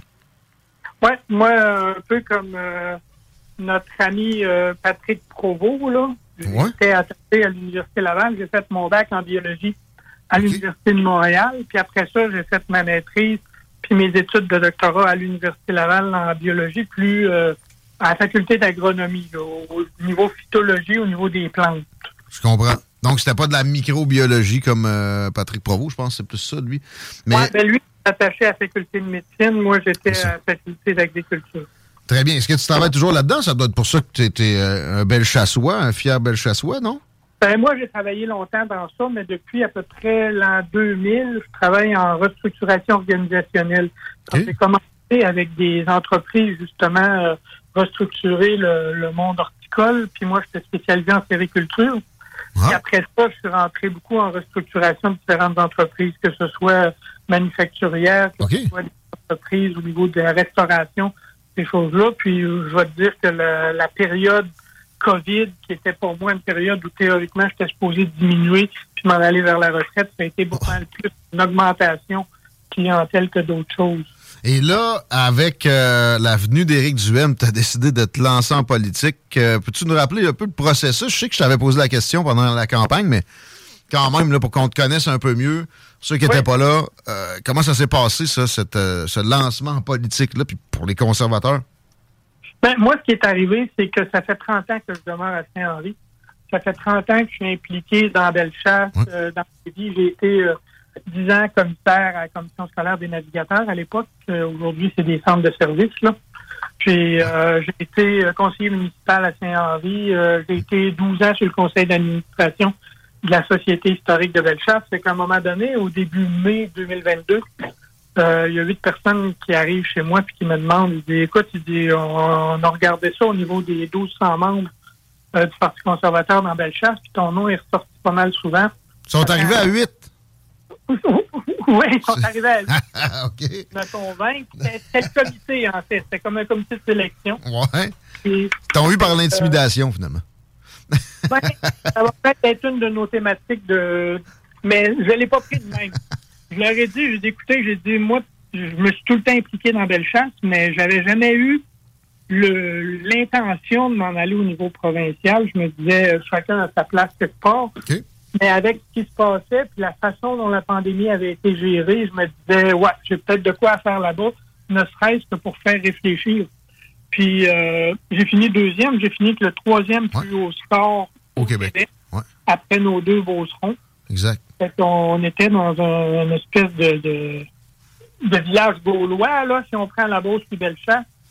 Fait que, on s'est tenu debout, les gens ont voulu revendiquer, ont voulu se faire entendre, puis euh, les gens à la fin me disaient Ah, doit être dur, t'as perdu. Je dis, Ouais, j'ai peut-être perdu l'élection, mais en fait, j'ai gagné pratiquement 12 000 amis. Ben. Il y a des gens qui ont, il y a des gens qui ont voté pour moi, puis euh, tu l'as vu, là, je veux dire, à Lévis, un peu partout au Québec, tous les candidats conservateurs, on avait ce qui se fait beaucoup aux États-Unis, puis que les autres partis faisaient pas, des petites pancartes terrain que les gens mettaient sur leur terrain. Fait que moi, dans Bellechasse, là, il y a 1000 personnes qui ont mis une pancarte avec mon nom écrit dessus. Euh, J'avais des panneaux 4 par 8 que théoriquement on met aux intersections, on met sur le bord de l'autoroute, des choses comme ça. Mais ça a été mis sur des terrains privés parce que les gens les demandaient. Fait qu'il y a une grande fierté qui s'est dévolue de ce de ça, puis moi, il en est resté juste du positif. là. Ben, c'est quelque chose qui s'est bâti. Là. Bellechasse, tu sais, il y a une fibre conservatrice. Tout ce qui est nouveau va effrayer une certaine frange de la population et c'est là que le, ça a chopé. Mais bon, probablement qu'aux prochaines, les chances sont très fortes. Je te le demande euh, comme ça. C'était pas prévu dans notre conversation, mais j'ai pas le choix. As-tu déjà des, euh, des ambitions pour dans, dans trois ans et demi? Je te dirais qu'à un mois d'avis, je savais pas que j'allais me présenter en 2022. OK. Euh, je peux pas te dire si je vais me présenter dans quatre ans, mais je peux te dire que je veux rester proche du parti. Euh, je peux te dire qu'il y a déjà des, des- des propositions qui m'ont été faites pour euh, différents postes, ces choses-là. Mais Ben, encore là, moi, je me dis que c'est la population qui décide. Puis notre travail à nous autres, en tant que candidats, c'est de faire connaître l'information. Mais comme on dit, on peut te donner toute l'information, mais si tu veux pas la prendre, on peut pas forcer personne. là. Mais il- faut justement, c'est pour ça que moi, je veux développer davantage là, la fierté, tant au niveau de Lévis, au niveau de, de Bellechasse. On va en parler. De la, de la fierté, c'est le sujet du jour. Mais, mais moi, je veux dire, euh, effectivement, tu peux être fier.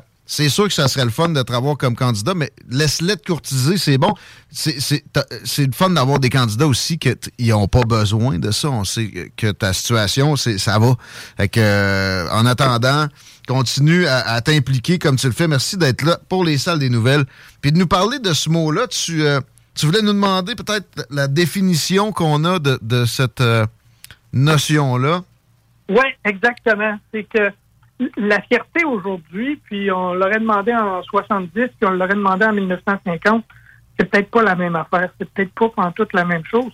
Puis moi, pour m'amuser, avant justement notre émission, j'ai fait le tour, puis euh, j'allais à des réunions, puis je demandais au monde, c'est quoi pour vous autres la fierté? La réponse que j'ai eue le plus souvent, là, je vais te dire, c'est, assez aberrant. Le monde, ils me disent, ben, la fierté, là, ben, c'est d'être fier de quelque chose. Euh, dans mon livre à moi, là, être fier de quelque chose, ça n'avance pas beaucoup dans le cheminement. Fait que là, j'ai pris le dictionnaire. Je me suis dit, qu'est-ce que le dictionnaire, lui, dit de ça? Une des définitions, c'est le sentiment de satisfaction légitime. Fait que là, je me suis dit, bon, ben, OK. Fait que si la fierté, c'est un sentiment de satisfaction, qu'est-ce qui peut nous rendre fiers? Faites un deuxième tour, je demande au monde, qu'est-ce qui vous rend fier? La plupart du monde m'ont répondu mes enfants, mon travail, mon défi de perte de poids que j'ai réussi, mes entraînements, le fait que ça fait 15 euh, ans que j'ai pas pris d'alcool, j'ai des jetons, toutes des affaires comme ça. Tous les enjeux qui m'ont été nommés au niveau de la fierté, c'était tous des enjeux personnels. C'était tous des enjeux proches de la personne. Personne ne m'a dit, moi là, je suis tellement fier de mes grands-parents. Personne ne m'a dit, je suis fier de notre système d'éducation, de notre système de santé, de nos grandes réalisations collectives, là, à titre de Québécois, de Québécois. On parle à Hydro-Québec, on pense à Bombardier, à Desjardins. Personne ne m'a dit être fier du Québec que nous allons laisser à nos enfants et à nos petits-enfants. Là, je me suis dit, pourquoi on semble avoir juste des enjeux personnels? Parce que théoriquement, ce que je pense, c'est qu'on ne peut pas être fier de ce qu'on ne connaît pas. Puis, hmm. ces grands dossiers-là, on les connaît de moins en moins. Les deux bases de la fierté, là, c'est connaître puis aimer un sujet. Si tu le connais pas, tu l'aimes pas, peux pas en être fier. Tu peux connaître quelqu'un, tu peux connaître ton voisin, tu n'es pas obligé d'être fier de lui parce que ça se peut que tu ne l'aimes pas tout. Personne m'a dit qu'il était fier de ses grands-parents. Pourtant, tout le monde les aime, leurs grands-parents. Hein. Il n'y a, personne qui va dire, moi, mon grand-père, c'est n'importe quoi. Là. Hmm. Puis, si on demande à quelqu'un, ton grand-père, là, il a déjà été conseiller municipal dans son village. Quel poste le plus élevé qu'il a, eu dans son travail? Hmm. En quelle année est allé, jusqu'à quelle année est allé à l'école? Y a-tu remporté des prix, ton grand-père? Personne ne peut répondre à ça. Personne ne connaît. On, ah, notre grand-père, il était fin, mon grand-père. Il était bien fin, mon grand-père. Il restait dans telle maison, mon grand-père. Qu'est-ce qu'il a fait? Ah, ben, je sais pas trop. Il donnait des bonbons, puis il était fin avec moi. Oui, c'est ça. Fait que dans les bases de la fierté, la connaissance du sujet, l'amour qu'on y porte, puis la passion que ça suscite. Il y a des fiertés personnelles puis individuelles. Mhm. Mais actuellement, les fiertés collectives, on dirait qu'ils sont comme après pareil. On se rappelle de 72 à 95. Tu te rappelles-tu qu'est-ce qu'on avait à Québec à ce moment-là? Les Nordiques? ben oui. on l'avait-tu, la fierté, hein? Hmm. Québec, c'était Nordique. Montréal, c'était Canadien. Il y avait chacun une fierté. on se relevait des défis entre les deux régions. On voyait des images de notre région dans, euh, à télé américaine. Euh, puis euh, des, beaucoup de, de, Canadiens français, on avait encore le droit de, de, de nommer ça, qui euh, se débattaient dans une ligue où, tu sais, des, des, des gens ben en provenance de partout. Ben oui. Puis, au tournant des années 80, le Québec a vibré avec la fierté de ses racines. Plusieurs parlaient même à cette époque-là d'un pays du Québec. Ouais. Bon, la fierté, ça génère des exigences, par contre. Hein. Aujourd'hui, là, lorsqu'on connaît un dossier, on en devient fier. Oh, c'est là qu'on commence à exiger que ce soit reconnu, que ce soit protégé, que ce soit mis en valeur. Puis ça, là, les différents paliers du gouvernement n'aiment pas ça. Qu'est-ce qu'ils disent quand tu es trop fier et tu revendiques? Ouais. On sait qu'est-ce qui arrive actuellement avec Patrick Provost. Hmm. On essaie de te faire fermer parce que tu déranges. Plutôt que de gérer par l'intelligence, on est une société qui s'en va pratiquement vers gérer par le nivelage par Ah oui. Ben, la mise en commun, ça a toujours donné ça. Ça n'a jamais bien fini, le, communisme. Puis on a l'impression, je sais pas si c'est ton cas, mais ben, je te le demande, que nos gouvernements tendent vers ça depuis un, bout de temps. Penses-tu ben, que c'est le cas? Oui, en tout cas, c'est ce qu'on voit. Puis souvent, on va même te dire si tu es fier. Puis on l'a vu dans le dossier qui est avec euh, Madame Alachtaoui, là. Ouais, ouais. Je le prononce comme faux, mais en tout cas, tu fais juste dire qu'un Québécois qui tient debout, ah, ça, c'est sûrement un islamophobe. Mais tout homophobe. Tout homophobe. Alors qu'on devrait être fier de ce fait-là, on ben est le peuple le plus accueillant, un des peuples les plus accueillants de l'histoire de l'humanité. Puis en plus, on a l'air de se faire traiter de raciste par-dessus le marché. Tu as tout à fait raison. Puis être fier de nous, être fier de ce qu'on est, être fier de notre région, être fier de nos réalisations, c'est pas une marque de racisme, c'est une marque qu'on est fier.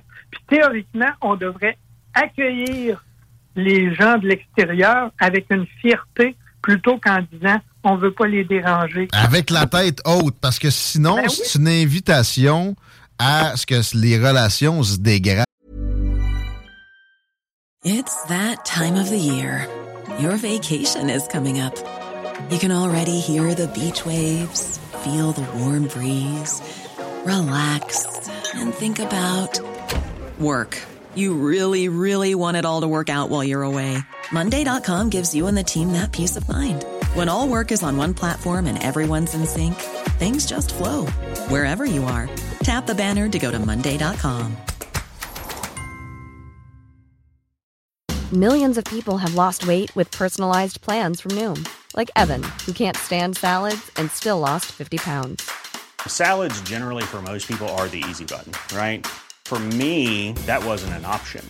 I never really was a salad guy. That's just not who I am. But Noom worked for me. Get your personalized plan today at Noom.com. Real Noom user compensated to provide their story. In four weeks, the typical Noom user can expect to lose one to two pounds per week. Individual results may vary.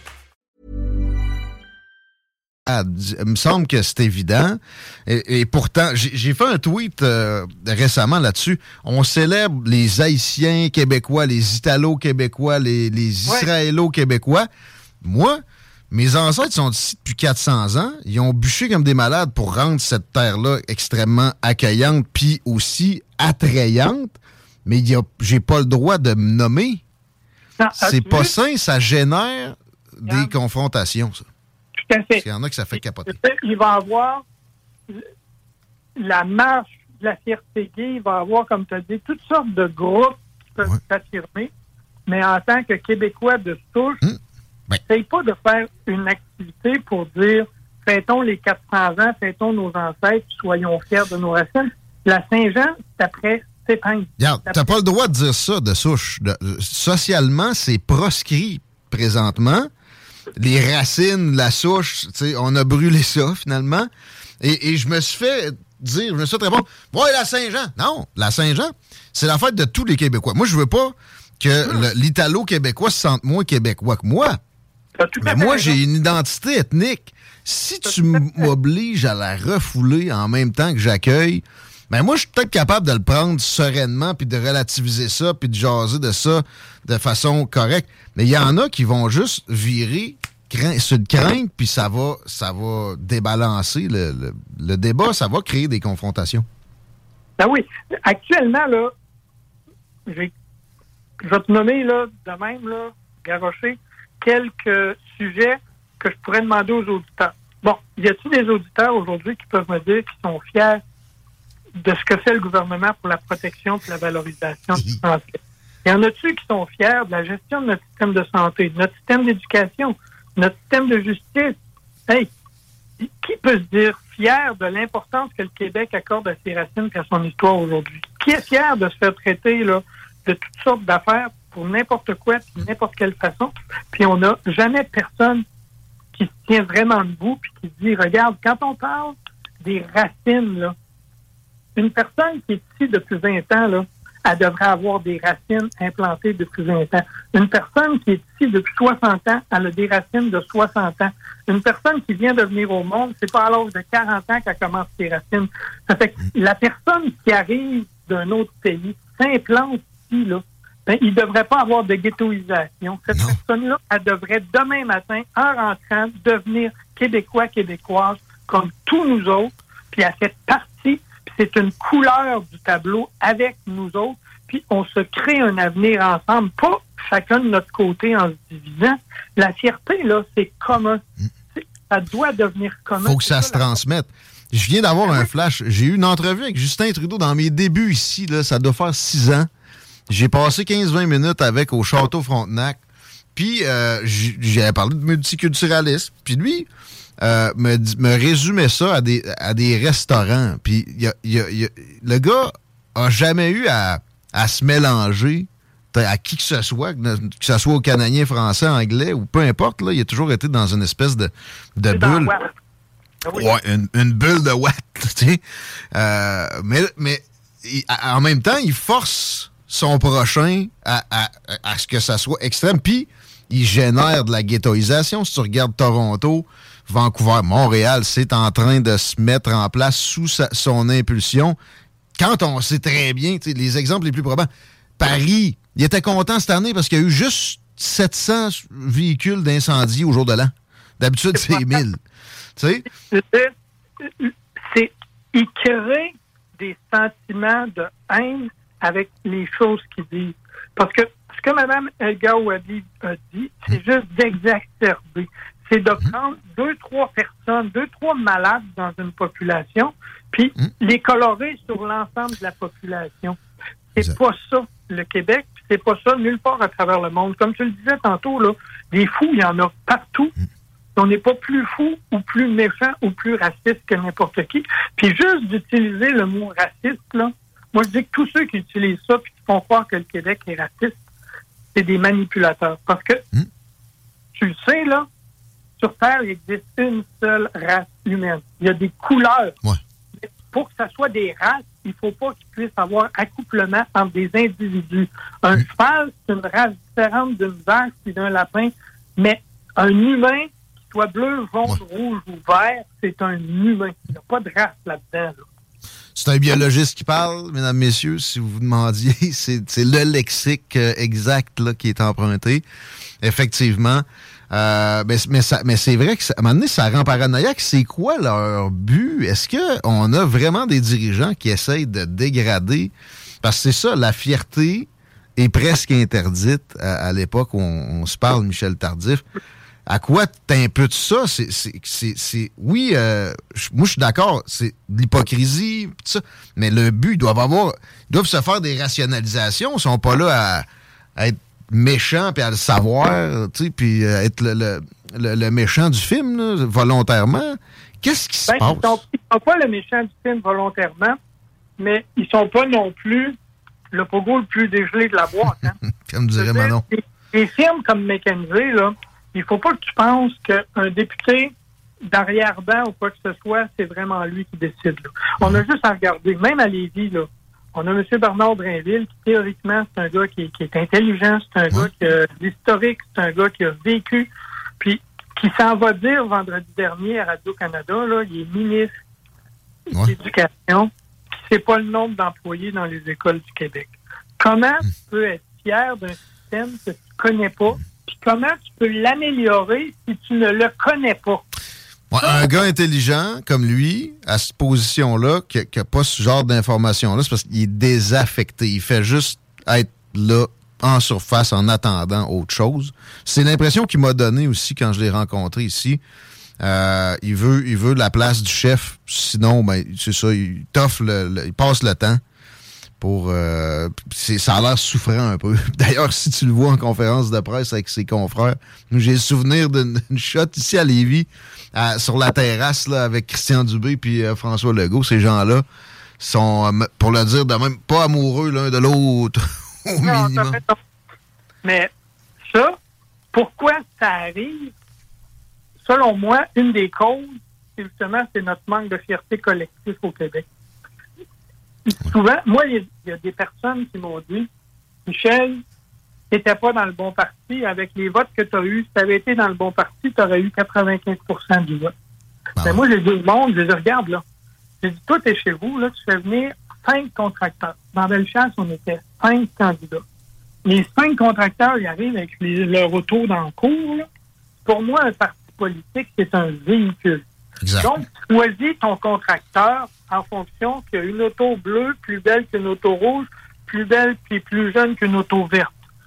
Pas de même que ça marche, là. Théoriquement, si un gars vient pour faire ta toiture ou pour refaire l'intérieur de ta maison, tu vas t'informer davantage. Mais en politique, le monde ne s'informe pas. Ils restent sur le superficiel. Ils vont plus dans les dossiers. Puis après ça, ils se demandent Ah oui, mais pourquoi ça arrive? Ça arrive parce qu'on ne tient pas les cordeaux.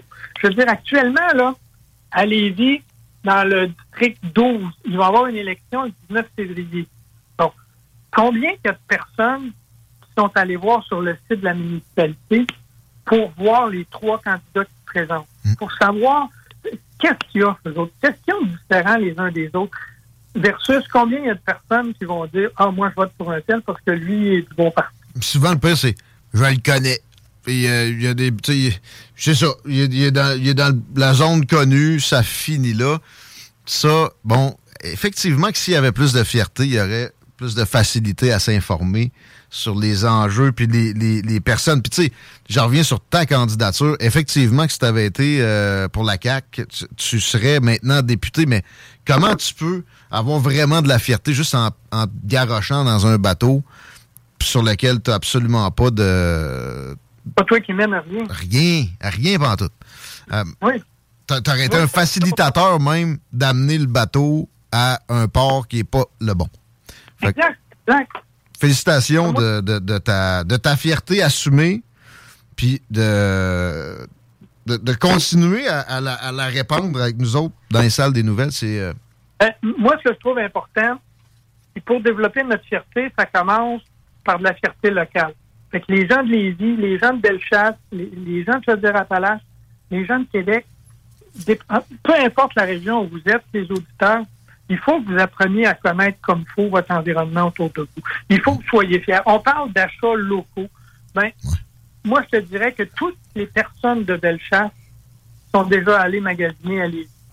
Sauf qu'à un moment donné, les gens de Lévis apprennent à connaître Bellechasse aussi. On a des circuits touristiques exceptionnels. On a des micro-brasseries, des micro-distilleries. On a une petite place cachée, secrète, dans le 9e rang à Saint-Lazare. là. Ils font l'élevage de Buff Island. C'est la ferme Mille Fleurs. Cherchez sur Bellechasse. Pintendre, il y a des trésors là dans le chemin des villes. On est collés plus on va connaître notre milieu, plus on va nous être fiers, plus on va nous être fiers de monde ensemble, plus on va être fort, puis plus on va dynamiser notre milieu. cercle vertueux. Merci de nous amener là-dedans, Michel Tardif. On peut euh, te suivre sur Facebook, toujours euh, sympathique. Es-tu sur d'autres réseaux sociaux? Euh, ben, j'ai euh, Twitter, puis euh, j'en ai deux, trois autres là. Ils, ont voulu que je prenne TikTok, mais ça, c'est un peu rapide pour moi, ces affaires-là. Ouais. Ben, de toute façon, je suis pas sûr que tu veux te faire voler tes données par le gouvernement chinois, nécessairement. fait que, on s'en reparlera. Merci encore. On se retrouve dans deux semaines. Parfait, ça. Un grand merci. Salut à tous les auditeurs. Bonne fin de journée. Michel Tardy, mes- mesdames, messieurs. Je vais demander s'il faut dire tardif ou tardy.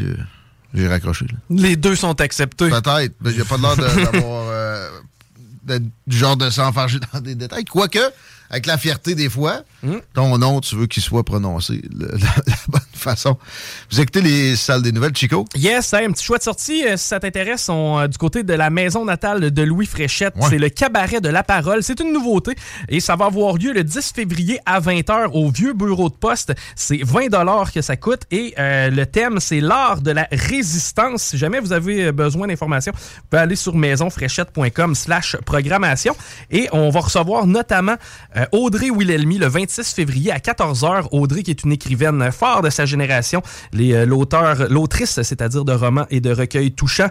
Euh, Audrey nous parle, en fait, va parler de ses dernières œuvres et, de ses inspirations qu'elle puise dans l'érotisme, hmm, la nature et euh, dans la manière d'aborder le monde, tantôt avec vérité, tantôt avec douceur. Vraiment des activités intéressantes. Allez faire un tour au du côté du maisonfréchette.com barre oblique programmation. Très cool. Je vous recommande toujours la maison natale Louis Fréchette. Là, leur activité se tient au vieux bureau de poste, je comprends. Mais vous pouvez aller faire un tour là découvrir de quoi qui peut vous rendre fier de votre euh, patrimoine. Ça se passe au 4385 euh, boulevard Saint-Laurent. Là, le, le- le téléphone est un arbre de Noël depuis tantôt. Il se passe quoi? Y a-tu- Fait que je sais pas, j'ai toujours dit texter, s'il vous plaît, au lieu d'appeler, mais regarde. Ben, c'est le bordel dans la circulation. Là. Honnêtement, je ne sais pas si les gens veulent nous en faire part, là, mais actuellement, il y a vraiment plusieurs enjeux de circulation. Surtout sur la rive nord. Quoique sur la rive sud, on a notre euh, trafic habituel de la 20 direction ouest. C'est JMD? Salut, man. On t'entend presque pas. Tu peux-tu essayer de jouer avec ton téléphone deux secondes pour qu'on puisse se retrouver le son? Parce que on dirait que t'es sur.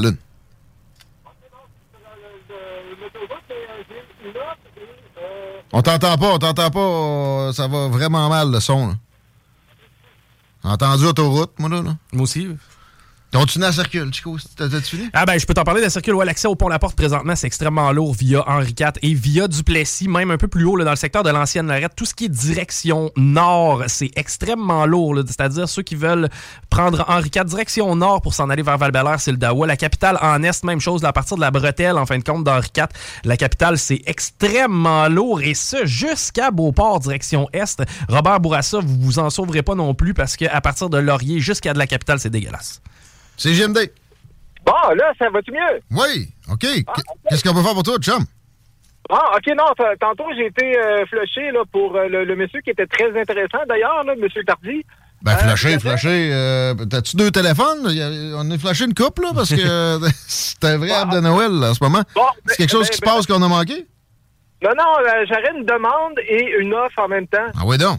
On t'écoute. OK. euh, la, la demande, ben, moi, moi, je suis un lapin. Euh, Ça, c'est euh, c'est un fan de Stupéflip. Puis, malheureusement, j'ai jamais entendu de Stupéflip à votre radio. C'est quoi ça? C'est c'est le groupe de rap français que, que je tripe depuis des années, mais malheureusement, j'ai- c'est un genre de, de rock rap euh, à- français, à le slip-note un peu, là. J'ai du stupéflip direct là.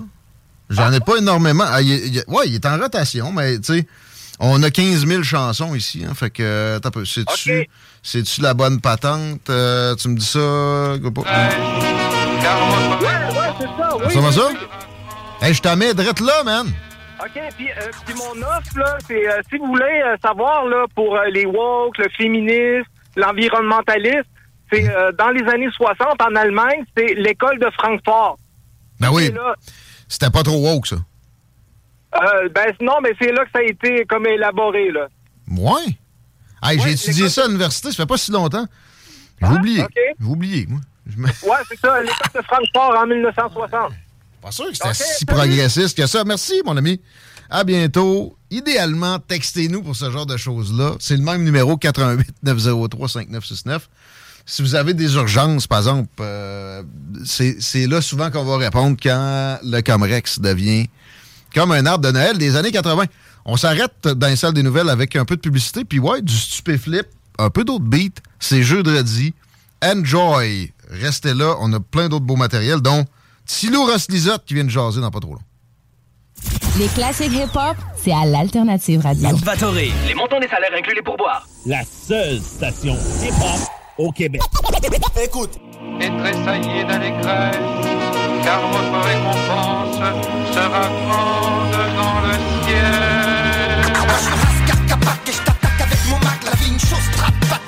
Quand les lyrics frappent, mon sourire te glace comme un clic-clac qui grince, là qui revient mince, tous les mardis pour te serrer la pince, donne-moi le courage d'aller bouffer tous les nuages, écoute mon cœur, écoute la rage, écoute ce texte anthropophage, écoute ce mec qui veut réac, écoute cette mère seule qui craque, écoute le cri des animaux quand on les enfouit dans un sac, on revient fier,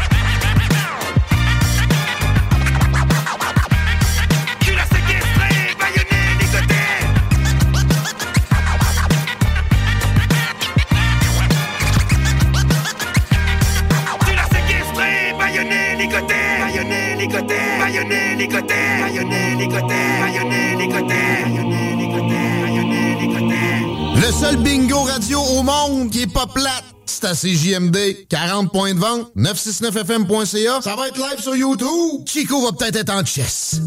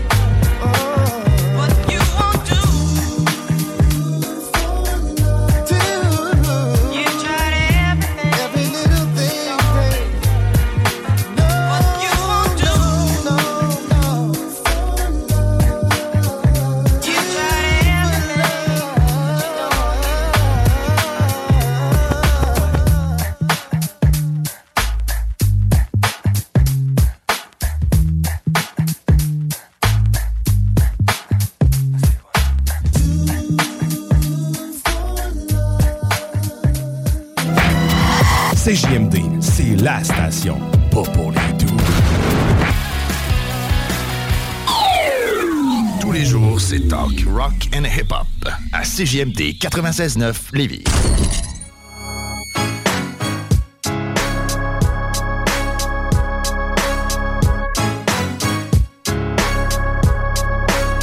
C'est Snooze Day, baby! C'est jeudi. Ça s'en vient dans vos oreilles dans une heure à peu près. C'est le bloc hip-hop aussi. Pas manqué sur vos ondes préférées, l'alternative radio, baby. Demain, c'est le Party 969. C'est les hits du vendredi. Tom Perrault, Alain Perron. Ça va vous mettre dans le beat avec du bon gros beat de club. On n'oublie pas le bingo dimanche avec Chico. 3000 pièces à donner. 40 points de vente à peu près. 8 prix de participation cette semaine. Oh shit. Plus le 3000 pièces. Oui, monsieur.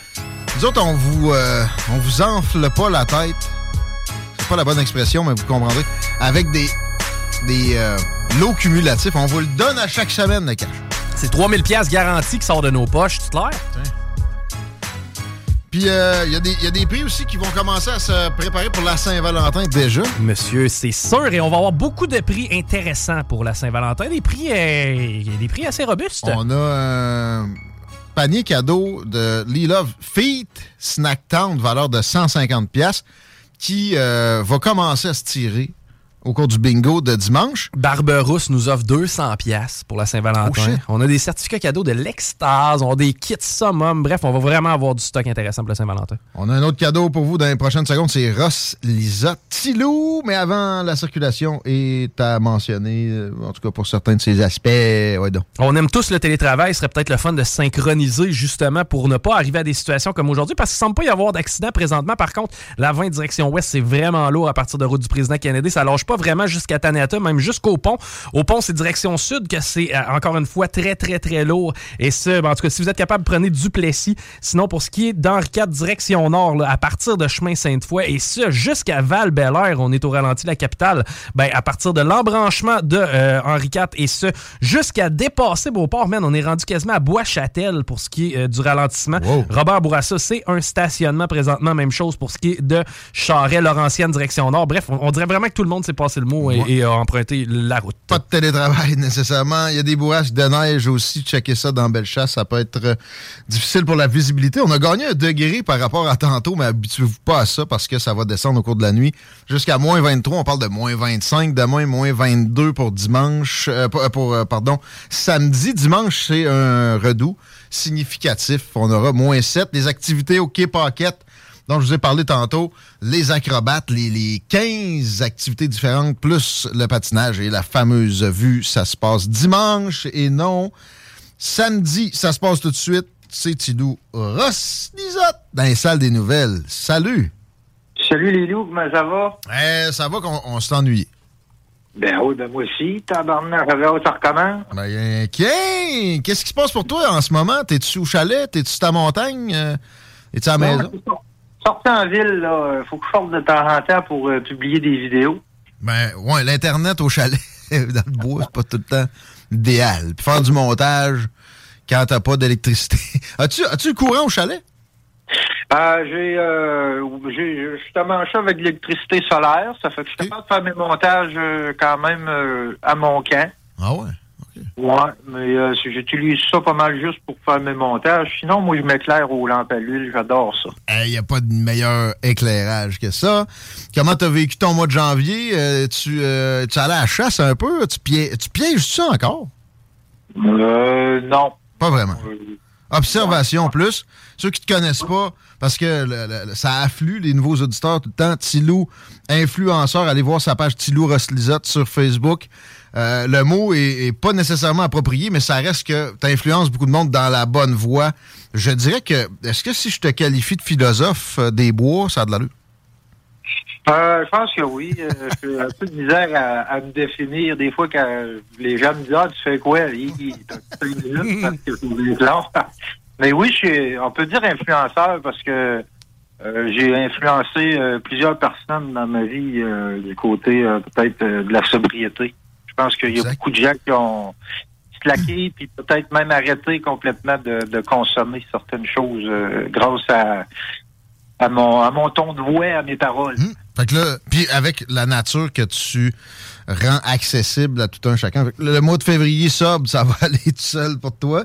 Euh, mais là, on, on va parler de, de ce qui s'en vient sérieusement avec euh, les projets qui sont nombreux au- autour de toi. Comment tu envisages l'année 2023? Qu'est-ce que tu euh, vises à accomplir? Euh, L'année 2023, euh, j'ai un projet sur la table qui serait d'aller dans les endroits éloignés du Canada. OK? Bon, de, de l'exploration sauce Ross Lisotte. La, carte est assez, protubérante. Il y a de la place en masse pour faire ça au Canada, des endroits reculés. Et euh, bon, t'envisages quoi? J'imagine que c'est probablement pas le sud de l'Ontario que, tu vas viser nécessairement. Peux-tu nous pointer deux, trois endroits au Canada que toi tu considères plus intéressants pour aller euh, faire de l'exploration, aller dans le bois? Ben, c'est sûr que euh, je vise beaucoup mes, mes, mes rêves euh, comme euh, euh, la Colombie-Britannique, le, le, le, le Yukon, territoire du Nord-Ouest. Euh, puis, euh, il y a- y a- c'est ça. Ça, c'est ça, c'est des, vraiment des endroits à l'Ouest qui, qui, qui, qui, qui, de par les paysages et puis tout ça. Le fait que c'est sauvage davantage que n'importe où, l'Ouest, ça a été conquis il y a juste 150 ans, c'est 400 ans pour la zone où on est présentement. Euh, la faune est plus abondante, la faune est, aussi euh, plus spectaculaire. Euh, pour être un amateur, dès que je suis capable, je m'en vais dans l'Ouest. Tu sens, en arrivant sur place, le, le- fait que c'est sauvage. Tu- tu viens sur un qui-vive qui est pas pareil comme quand tu es dans le bois au Québec. T'es-tu déjà allé dans l'Ouest? Non, et c'est pour ça que je vise un peu ces places-là, euh, parce que c'est un rêve que je veux. euh, c'est un rêve que je suis en train de, de, de transformer euh, en projet. D'ailleurs, avec Chico, on a déjà fait une, une- euh, chronique là-dessus, là, transformer ses, ses rêves en projet. Euh, mais il y a aussi euh, le, nord, du Québec aussi que je vise, et puis euh, toutes, toutes les places sauvages qu'on peut avoir. Le, le- le but est encore un peu, euh, ou plutôt le concept est encore un peu euh, flou, mais euh, tu sais, c'est- moi. Je veux, je veux montrer, euh, je veux montrer les, les- les paysages aux gens, et puis ma philosophie, et puis ce que je fais en forêt, et puis la faune, la flore, euh, tout ça. Là, toi, tu as parcouru, puis le mot est faible, euh, nord du bas du fleuve, mettons, on peut dire ça de même, en haut, en haut de Rimouski. C'est là que tu, euh, tu œuvres le plus souvent. En On face, vas-y, vas-y. On va dire le sud, le sud de- du bas du fleuve, disons. Le sud du bas du fleuve? Ouais, c'est vrai, ben oui, ben oui, ben oui. L'arrière-pays, euh, euh, dans le bas du fleuve, c'est le sud, effectivement. Euh, de l'autre côté. pas ma boussole. Comment? Astine pas ma boussole. Euh, non, je suis pas- je suis pas, en- moyen de faire ça. De l'autre bord de notre gigantesque fleuve, il y a de la côte nord. C'est la région la moins peuplée au Québec par kilomètre carré, à part, évidemment, le Grand Nord. Moi, j'ai déjà appelé ça le Fort-Ouest du Québec. Est-ce que tu, tu, euh, as une, une visée spécifique là, peut-être aussi? J'ai une, visée euh, partout ce que c'est sauvage. Euh, mais j'ai une visée un petit peu plus pour l'Ouest à cause que c'est un, c'est un rêve depuis toujours de voir l'Ouest. Et puis je crois que c'est quelque chose de mythique. Mais euh, non, je, je vise aussi euh, le nord du Québec. Partout ce que c'est sauvage, j'ai j'ai le goût d'y aller, d'y passer un mois, et puis euh, de, faire voir ça euh, aux gens. Puis les gens, quand quand je les amène avec moi en forêt, ils ont l'impression d'aimer ça. Tu je suis allé, moi, je suis allé chercher 21 500 abonnés en un an et quatre mois. Quand même. Oui, puis, euh, en tout cas, je vais pas me vanter, puis je connais pas ça non plus, mais je pense que c'est un, c'est un pas pire chiffre. Ça a de l'allure, mettons. Il y a de l'intérêt. Et puis les gens, les gens aiment ça que je leur montre euh, de la nature et puis que, que ce que je fais, les, les gens, les, les gens aiment ça. C'est c'est pas euh, c'est pas une genre d'émission de chasse que je veux faire. C'est c'est une émission basée sur euh, ben, sur ce que je fais. Ceux qui s'interrogent un peu, allez voir euh, allez voir euh, ma page Facebook Ross euh, Tilou Ross puis, euh, Mais là, tu te dis émission. Tu sais, t'en fais en ce moment maison énormément de vidéos sur cette page-là, avec avec des, du tournage autonome là, que tu fais toi-même. Tu fais le montage aussi et tout ça. Mais là, il est question d'un un show de télé. Je sais que t'aimes pas l'expression. Pourquoi donc? le show, c'est pas nécessairement ça que tu vises, mais, mais je veux dire, une émission, ça rend mieux la, la patente que tu as dans la tête? Ouais, ben je suis je suis en train de, de prendre conscience d'abord que ce que je veux faire, c'est peut-être euh, trop gros pour moi-même. Euh, trop, gros pour un seul, un seul homme. Euh, le montage et puis tout ça, la réalisation, tout ça. Se filmer soi-même aussi en forêt. Je parlais l'autre jour avec une personne qui me faisait prendre conscience que euh, si j'ai quelqu'un, par exemple, qui me qui me filme en forêt, euh, je peux je peux vraiment être moi-même. C'est-à-dire que je peux, je peux faire mon, mon, mon campement, je peux, je peux, je peux faire ce que j'ai à faire sans me soucier de la caméra. Les gens, ils, les gens, ils s'imaginent pas tout le travail qu'il y a à se filmer, se documenter en forêt.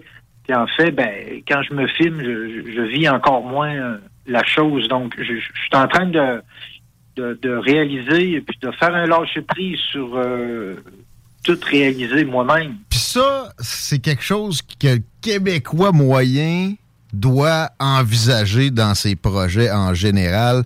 C'est peut-être euh, réparti ailleurs aussi, mais cette tendance-là est, est très canadienne française. Euh, je, mettons, je me lance dans l'immobilier, moi, tout faire mes rénaux tout seul, ou je me pars un magasin, je fais de la peinture à au setup de, de- du logiciel comptable, sinon j'ai échoué. là. C'est c'est pas de même que- qu'il faut voir les choses. Le- Le but, c'est le résultat final. Fait que tu as évolué là-dedans, c'est intéressant. Pour continuer. Vas-y. C'est un lâcher prise que je fais. Euh, puis tu sais, je veux dire, moi, je vais, je, vais, je vais continuer pareil euh, autant et aussi longtemps que je peux de, de, de faire mes, mes propres petits montages à moi, puis mes, mes petits films euh, à moi, et puis tout ça.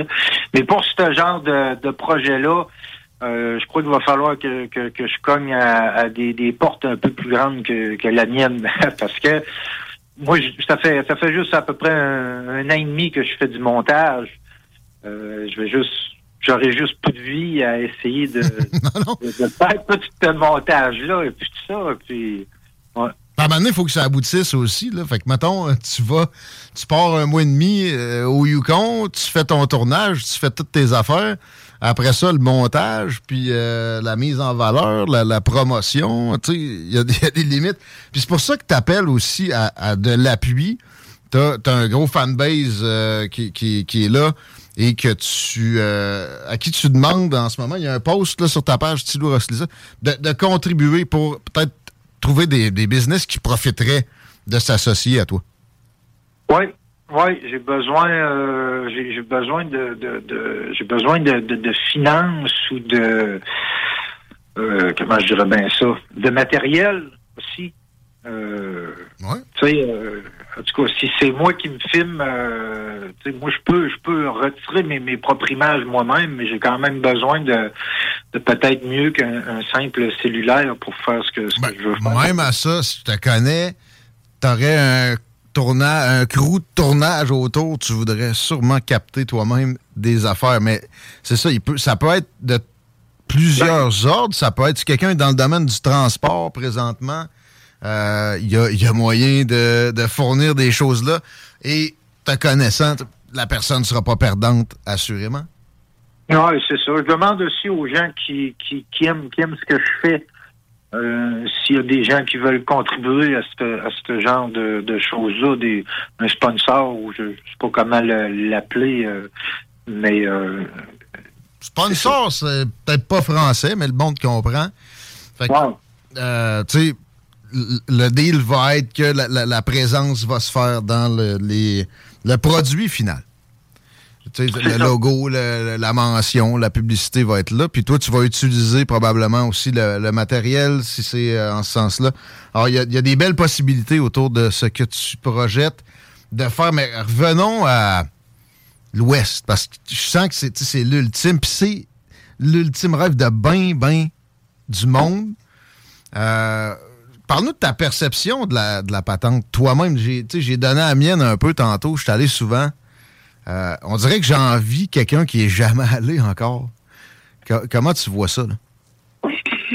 Ben, euh, moi qui, qui on disait tantôt qui a parcouru pas mal euh, mes contrées dans mon coin, à, le loup il commence à manquer de territoire, de grandes forêts, de, de, de, de montagnes, de, de ici euh, les coforestiers ont beaucoup pris le, le, le- l'assaut, si tu veux, de nos montagnes. Donc euh, euh, j'ai j'ai besoin de, de plus grands défis.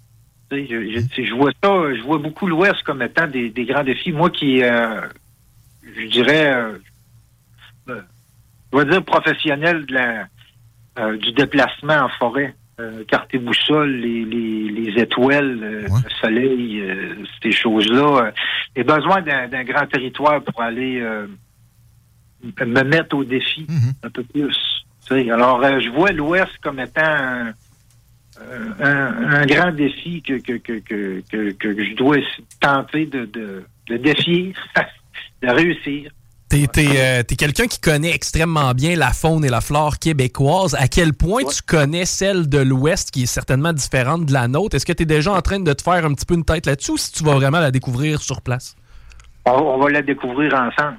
C'est ça qu'on va faire, mon Chico. On, va- Yes. on va aller là, puis on va découvrir ça ensemble. C'est comme euh, c'est comme le écoute les Grizzlies. euh, moi j'ai parlé euh, j'ai parlé à quelqu'un euh, qui est dans l'Ouest et puis il me disait, tu sais, Ross, il, tu sais, il va falloir que tu sois armé pour les Grizzlies. Puis tout ça, c'est pas, pas la même euh, c'est pas le petit ours noir. Puis il me disait, c'est gros, puis j'étais comme Ah ouais, euh, je sais. Il disait non, Ross, il dit, tu sais pas. Ah, Il dit, ah, ben, non, non, il dit, t'imagines pas, Ross. Il dit, mais en voyant, tu, tu vas le savoir en esti comme assez gros. Donc, ça et tout, on va le, on va le découvrir ensemble. C'est préhistorique.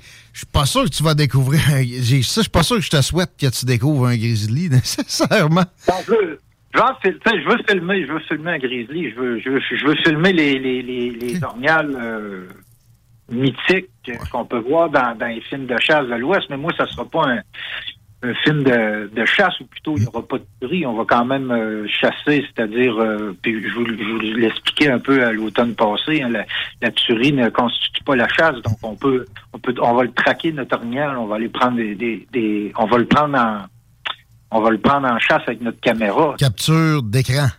Capture d'écran, on va montrer ça aux gens, puis, euh, puis tout ça. Je veux voir les, les lacs turquoises de l'Ouest. Ça, ça, là, je vais te dire une affaire. C'est une des choses les, les plus impressionnantes. Oui, t'as l'atmosphère sauvage. T'as les montagnes qui peuvent être trois fois hautes comme ce que ce qu'on connaît de plus haut sommet ici. Mais les cours d'eau, avec leur couleur tout le temps éclatante, ça te met un sourire d'en face garanti. Tu T'es au dépanneur, là, tu gazes ton char, tu trouves un spot pour te vider la vessie, tu tombes sur un, vieux ruisseau de, de- fond de cour. Shit, il est turquoise, lui, là. Partout où tu vas, il y a des. des c'est un, petit peu plus qu'à qu'à ben des places. C'est ça, je veux faire découvrir ça. Puis, il faut, comprendre aussi dans les gens qui me suivent, chose que je n'avais pas compris euh, quand j'ai commencé mes vidéos. Moi, je pensais qu'en tout cas, tu sais, quand on- je pensais que tout le monde courait les forêts puis tout ça, mais il y a, il y a des gens qui sont prises avec des handicaps. Que, Qu'importe l'handicap, il y a beaucoup, beaucoup de gens qui m'ont écrit euh, qui avaient des handicaps qui pouvaient pas y aller en forêt.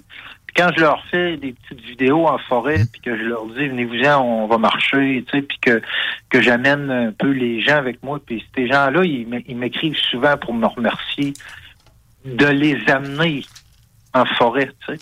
Donc c'est aussi pour euh, ces gens-là que que je veux- que je veux le faire ou les gens qui peut-être un peu euh, moins fortunés, qui qui peuvent pas y aller. Dans le je lui donner le goût d'y aller. Tu sais, je veux dire, euh, notre Canada, je pense qu'avant toute place dans le monde où c'est allé euh, visiter, je pense que le Canada, ça serait à mettre euh, en lumière beaucoup. Beaucoup de souverainistes sont revenus de là avec des paroles d'Elvis Gratton en tête que finalement ils trouvaient pas si niaiseuses que ça. Touche pas mes rocheuses, tabarnak.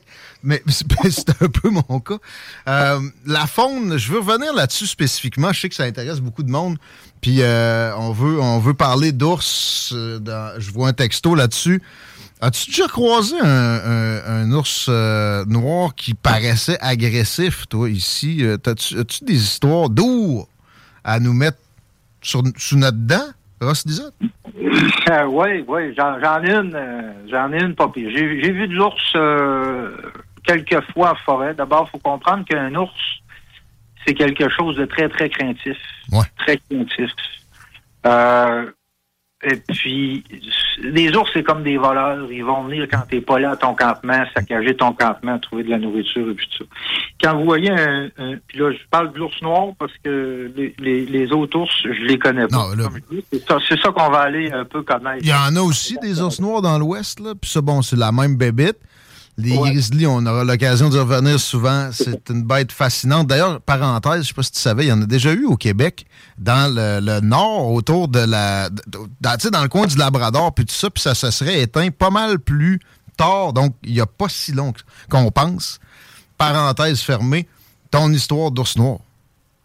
Euh, c'est ça, ça fait que j'étais euh, j'étais euh, j'étais un campement, puis j'étais en train de me faire à manger, la brunante s'en venait, puis je faisais à manger sur le bord du feu, puis euh, j'ai vu une boule noire approcher euh, ma tente. Mon feu, je le fais haut à peu près à 50-60 pieds de ma tente pour pas que les tisons tombent dessus. La brise. Et puis euh, là, j'ai vu que c'était un ours, ça fait que je me suis mis je me suis mis à y parler. Euh, puis euh, il est parti. Faut pas avoir peur, faut pas avoir peur des, des ours euh, noirs. Par contre, faut faut comprendre que c'est une des seules bêtes vraiment armées euh, Au Québec. Ouais, moi j'ai beaucoup plus peur des, des, des orgnales en route. Ben oui.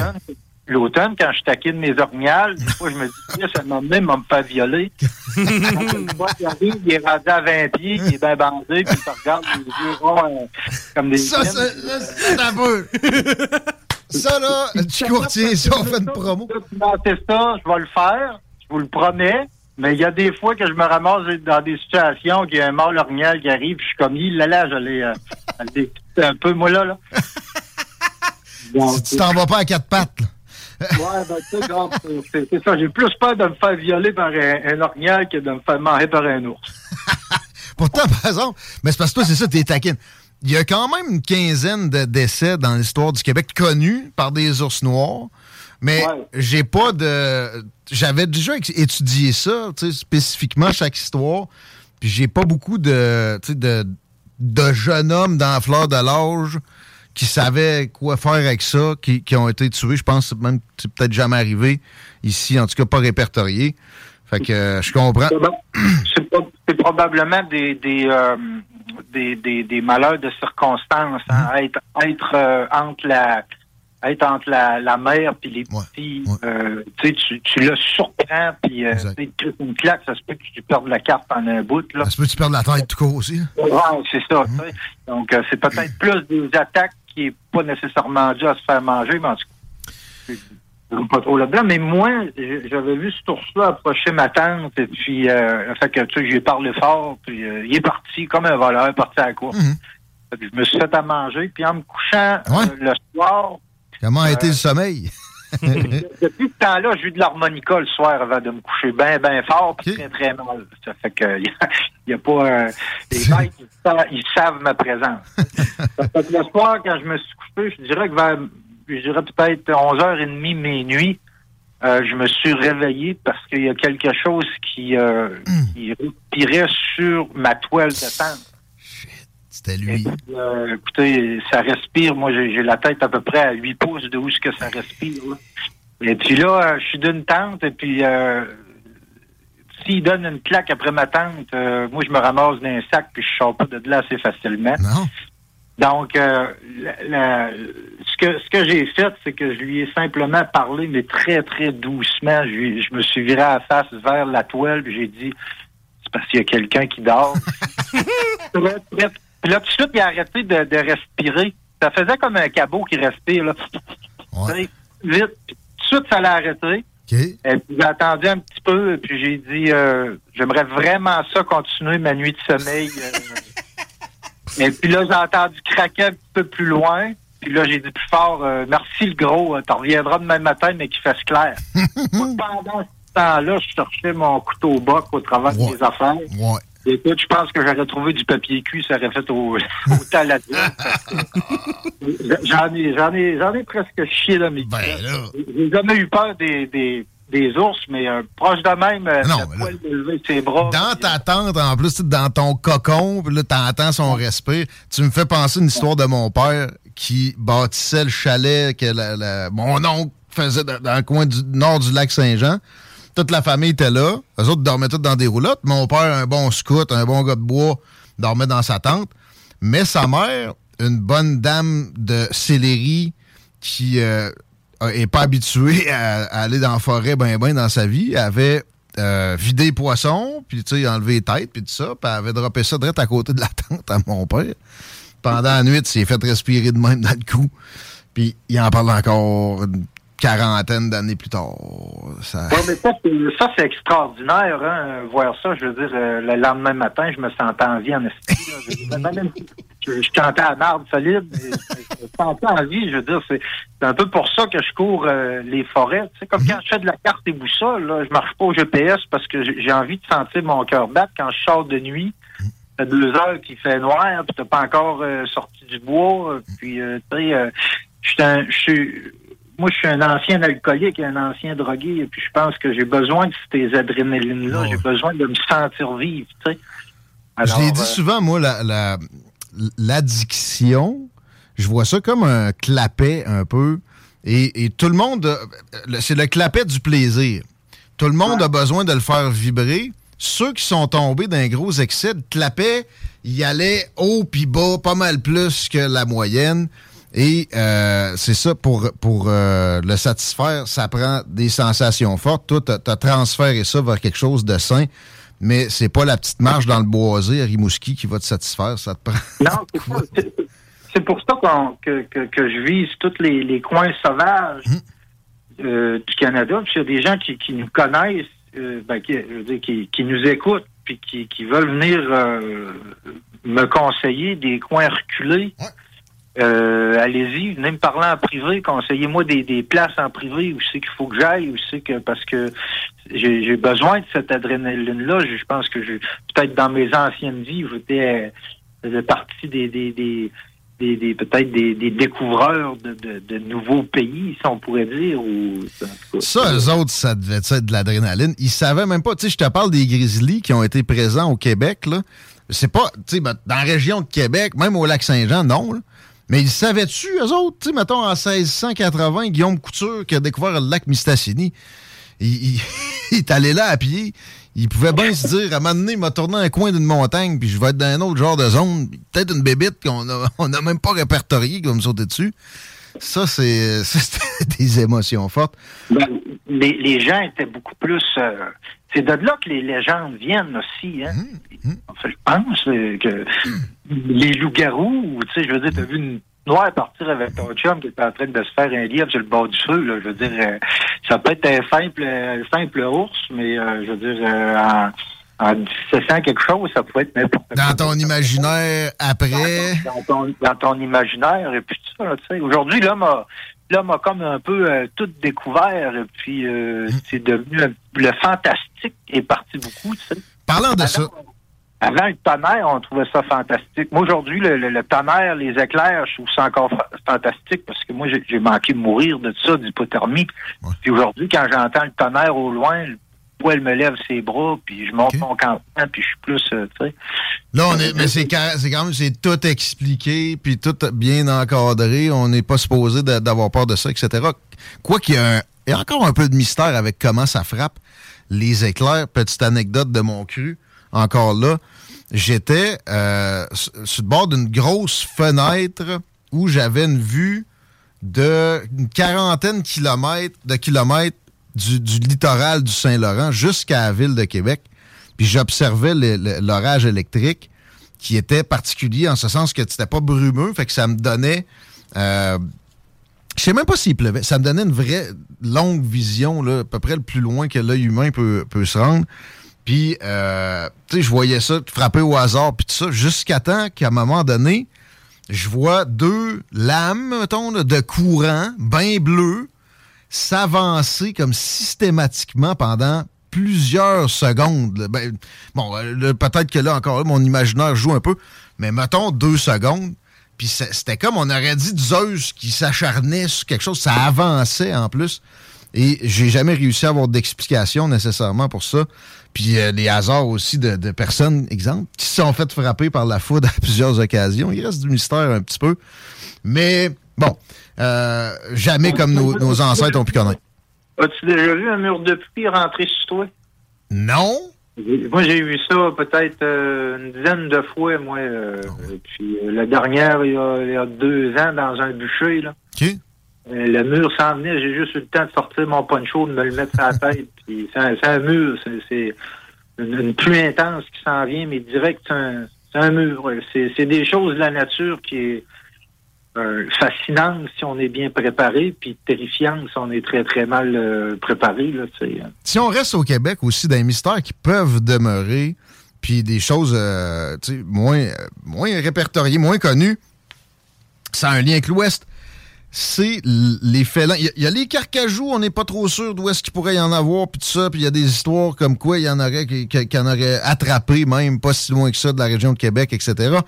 Mais euh, plus, spectaculaire, c'est le cougar. Puis euh, on a parlé hors d'onde ensemble un peu récemment. Puis ça, on y reviendra une fois de temps en temps. Mais euh, ton impression sur la présence de cette belle bête-là au Québec, c'est c'est varié les opinions là-dessus. Il y a des bi- biologistes qui sont catégoriques, comme quoi il n'y en a pas de population dans l'Est de l'Amérique du Nord. Puis de l'autre bord, il y en a qui sont catégoriques que c'est présent.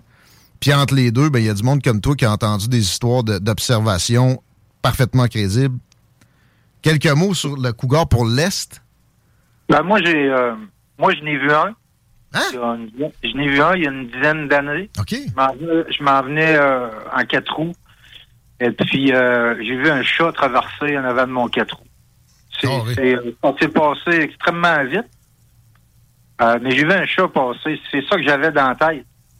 Ah, un chat. Puis là, j'ai, j'ai, crissé les breaks. Puis j'ai, Trop loin dans le bois. moi, je connais, je connais ma faune. Là, tu peux pas me pogner sur ma faune. On peut pas te passer un lynx pour un cougar. Non, non, parce que qu'est-ce qui a fait que j'ai dit, ah, tu sais, un, un chat, euh, tu sais, c'est, une idée là, qui, qui m'est passée, c'est une éclair, hein, un chat, euh, c'est la, la queue. La queue de Saint-Pied de ces félins-là, euh, tu pas ça. Euh, donc là, tu- là, j'ai arrêté le catou, j'ai dit, Chris, je viens, je viens de voir un cougar. Je ne peux pas te tromper entre un lynx et un cougar. Mais non. À, Bon- à Montjoli, euh, il y a le gros cap qui appelle. Euh, c'est la voie ferrée qui passe par là. Il y a quelques années, la mère d'une de mes amies, on parlait, c'est à des époques que je, je trappais. Alors, on parlait de bêtes et puis tout ça, et puis là, elle me parlait de, de lynx, et puis qu'elle avait vu un beau lynx à la traque, puis tout ça, puis elle me disait que c'était impressionnant, la grosseur que ça avait, puis tout ça. Puis on était comme cinq minutes à, à déblatérer sur la, la beauté du lynx, et puis euh, ce gros félin-là. Et puis, euh, ma mère m'a dit, et puis la queue, Ross, c'est impressionnant, la queue de ça. tu sais. Là, j'ai- là, j'ai dit, attends, il y avait une queue. J'ai dit, oui, oui. elle- Ben, un lynx, a une queue, mais ça, tu sais, ça a trois pas, c'est touffu. C'est pas une longue queue comme un chat pantoute. Comme une queue de lapin, là. C'est ça. Euh, ouais. Ça veut dire que si tu vois un chat à hauteur de ta taille avec une queue de 5 pieds de long, euh, tu, tu peux pas te tromper. Hmm. Donc euh, là, j'ai dit, ben là, écoute, là, j'ai j'ai dit à peu près que- quelle hauteur, puis là, justement, elle me montrait comme à peu près trois pieds de haut. là, j'ai dit, là, c'est pas un lynx, si t'as vu, là, c'est un cougar, tu sais. Euh, ouais, euh, de, ce- de ce que je, de, de ce que je sais, de ce qu'on m'a expliqué, c'est que les cougars auraient un immense territoire. OK? C'est pour ça qu'ils sont durs à, mettons, répertorier. Ils ont un immense territoire. Euh, ce que des biologistes avaient dit, parce qu'ils avaient fait des tests à ZEC Bas-Saint-Laurent, ils avaient mis comme des, des balais. Je rentrerai pas trop dans les détails. Je referai mes recherches. On fera une copie. On va s'en parler régulièrement parce que c'est un des sujets les plus fascinants quand on parle de faune au Québec. Les autres, avaient récupéré du poêle sur ça, puis ils avaient trouvé euh, quelques individus. Euh, et puis, que les biologistes avaient dit, c'est que les autres, ils pensaient que c'était à cause des grosses cédrières à des places parce que c'est des bêtes qui aiment être perchées et puis tout ça. Ouais, exact. Euh, comme- Pas mieux qu'un cèdre pour se percher. Oui, et puis tout ça aussi, qui peuvent euh, aimer ce genre de territoire-là, mais c'est des, des, des, des grands nomades Donc, quand ils se mettent à marcher, ils marchent beaucoup. Moi, ce que moi, ce que ce que je pense, c'est peut-être de la paranoïa un peu, mais c'est des c'est quand même des bêtes euh, qui sont euh, protégées. Et puis, euh, euh, des, des terres et forêts, ils ont tout intérêt à ce que les gens savent pas qu'il y a du cougar, parce qu'il faudrait se mettre à protéger beaucoup trop de, de forêts, nos forêts qui sont aujourd'hui euh, mises mises à mort. C'est c'est- c'est le mot, euh, c'est le mot à dire. On n'arrive même pas à protéger nos, nos, nos- notre poignée de caribous en Gaspésie parce qu'on est en train de mettre euh, une mise à mort sur nos forêts. Donc, euh, ça ça serait pas intéressant pour, euh, pour euh, l'industrie du bois de savoir qu'on a du cougar. Ah, parce que c'est ça. Moi, perso, il y y a- y tellement de témoignages probants que c'est indéniable. Puis, tu sais, le pire, le Nouveau-Brunswick, là, il y en aurait. Mais euh, ils respectent la frontière de la province. Là. Voyons donc, niaisez-moi donc. On a eu un ours polaire qui est venu virer là, en Gaspésie. euh, Ouais. Fait que ça se promène. Pourquoi pas un cougar qui, qui, qui, qui se met à, qui se met à partir et puis garde. euh, Tu sais, c'est, le calcul est quand même simple à faire. Euh, moi, a un. Ben, s'il y en a un, c'est sûr qu'il y en a deux. S'il y en a deux, ben, il y en a probablement trois. La population est assurément moins forte que dans l'Ouest. Euh, Oui, parce qu'il y aurait un trappeur à un moment donné qui n'aurait pogné un puis qui l'aurait dit. Probablement qu'il y en a qui n'ont pogné mais ils ont fermé le gueule avec ça, en passant. là. Euh, puis après, après ça, oui, le ministère de la Faune n'a pas envie que ça s'ébruite. Tu sais, il y a eu des, des recherches probantes. Tu dis, dans Tazek, ils ont, ils ont trouvé du poêle, puis c'était la souche de l'Est. Si, là, bon. Non, non, mais celui-là qu'on a pogné en, en- en Abitibi, il nous radote tout le temps ça. Ça, c'était un cougar de l'Ontario, d'un élevage. Il y avait une, une souche sud-américaine. Fait que, hey, ils en ont frappé un. Il y a quelqu'un qui en a frappé un dans le parc des Laurentides. C'était la souche de l'Est. Fait que, Moi, dans mes cours de, de trappage, il y a 20 ans passé de ça. OK? Ils nous demandaient que si on trouvait des traces de cougar, euh, de, de, de, de prendre un, un moule de plante puis de l'envoyer au ministère. Mais je me souviens que le que mon, mon prof, il disait, il nous disait de nous dire ça parce que c'était dans le cours, mais il disait le ministère, il fera rien avec ça. Il, il se refuse quasiment de, de l'avouer. Et puis, moi, je, moi, je pense que c'est parce qu'il faudrait se mettre à protéger. Euh, On va, on va finir sur des propos que tu as tenus avec moi sur le ministère. On va y revenir souvent au Cougar. Euh, là, le, le- le temps nous coule entre les doigts. Euh, la, la- la protection de la faune est mal nommée, selon toi. Quand tu les appelles pour un animal en danger, ça veut pas dire que ça va aider. là-bas. C'est, euh, on a eu, on a eu un, on a eu un eau polaire en Gaspésie, puis ils l'ont abattu. Direct, t'as pas niaisé pendant tout à part ça. Ils l'ont abattu, et puis euh, ils sont en, ils sont en manque. Ils ont, c'est, c'est pas qu'ils manquent de budget. C'est pas un manque de budget. Je dirais que c'est un manque d'intérêt. Nos gouvernements ont pas, ont pas l'intérêt de protéger notre flore et notre faune. Ils l'ont pas. Regardez les, les, les, les caribous en Gaspésie. Il n'y a pas de garde-chasse là-bas qui, qui bloque les, multifonctionnels pour dire hey, on va perdre nos, nos, nos caribous. Là. Ils sont, Comme s'il y avait juste une arme à feu qui pouvait tuer un animal. Un Lumberjack, ça, c'est bien correct. Malheureusement, nos, nos gardes-chasse, et là, je suis pas en train de bâcler le- la job des gardes-chasse. Je veux juste dire, les filles, ils, ils sont rendus un peu comme nos policiers aujourd'hui, ils se sont rendus un petit peu plus des collecteurs de fonds. C'est-à-dire que ils vont t'arrêter pour vérifier si ton arme est, es-tu armée. Sais, ils vont essayer de te pogner en défaut pour te donner un ticket.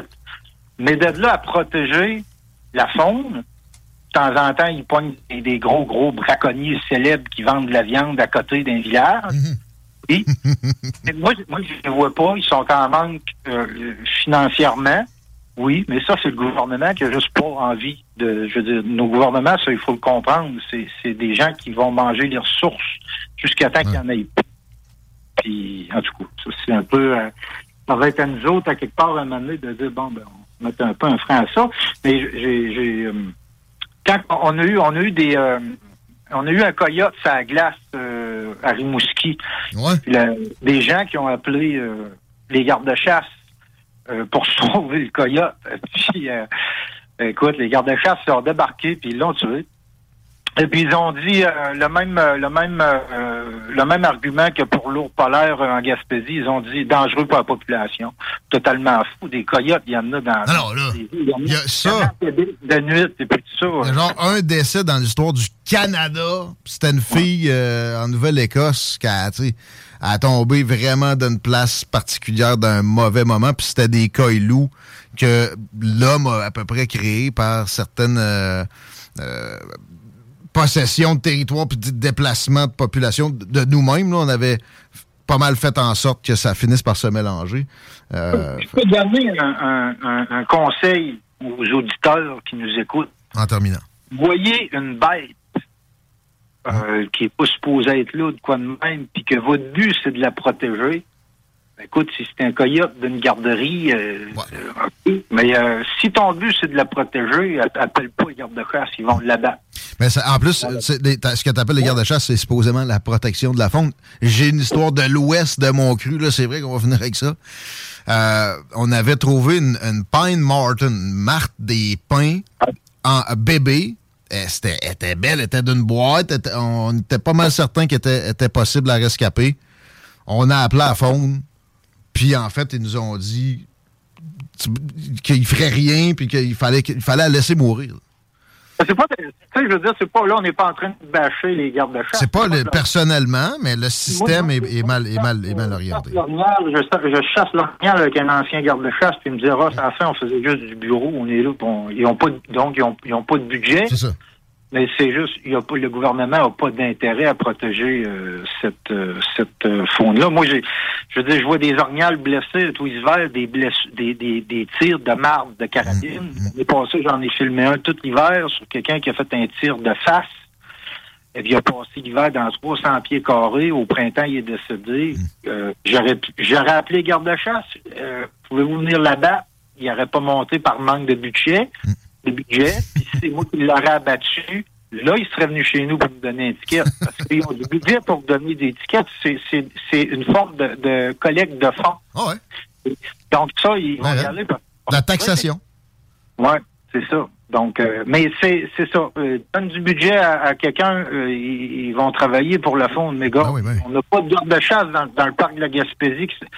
Ils trouvent encore dans le parc de la Gaspésie, euh, tout dernièrement, je pense qu'il y a cinq ans à peu près, là, euh, ils ont trouvé encore des, des, des coupes forestières dans le 10 km de protection. Avec les GPS qu'on a aujourd'hui, c'est impossible que le mesureur forestier, que le- que l'ingénieur forestier aille euh, mal fait les coupes. Ça, c'est le gouvernement qui a délivré des endroits, puis ils sont encore listes. Puis ils l'ont dit en 2017, on ne coupera pas des emplois pour euh, une gang de caribous. Comme dans tout, c'est le gouvernement et les grosses industries en premier. Merci de lutter contre ça avec nous autres. Ross Lisotte, Tilou, on va liker ta page. On va aussi poster pour t'aider pour ton projet de, de série d'exploration de territoires sauvages. Puis on Oui. s'en reparle dans deux semaines, mon chum. Ah, puis oubliez pas une chose, c'est que je vous aime. C'est important, ça. C'est pour ça que je vous amenez avec moi dans l'Ouest. Pareillement. Salut, là. Gros bec. Ross Lisotte. Chico? Juste avant de conclure, c'est encore le bordel présentement dans la circulation. Si vous êtes capable de soit faire de l'overtime, de vous arrêter, relaxer dans un resto, encourager le local, faites-le. Parce que présentement, autant sur la rive sud que sur la rive nord, c'est bordélique, bordélique, notamment les, les axes est-ouest. Quelques tracks de hip-hop dans vos oreilles en attendant les deux snooze. J'ai du moi aussi que je pars de là.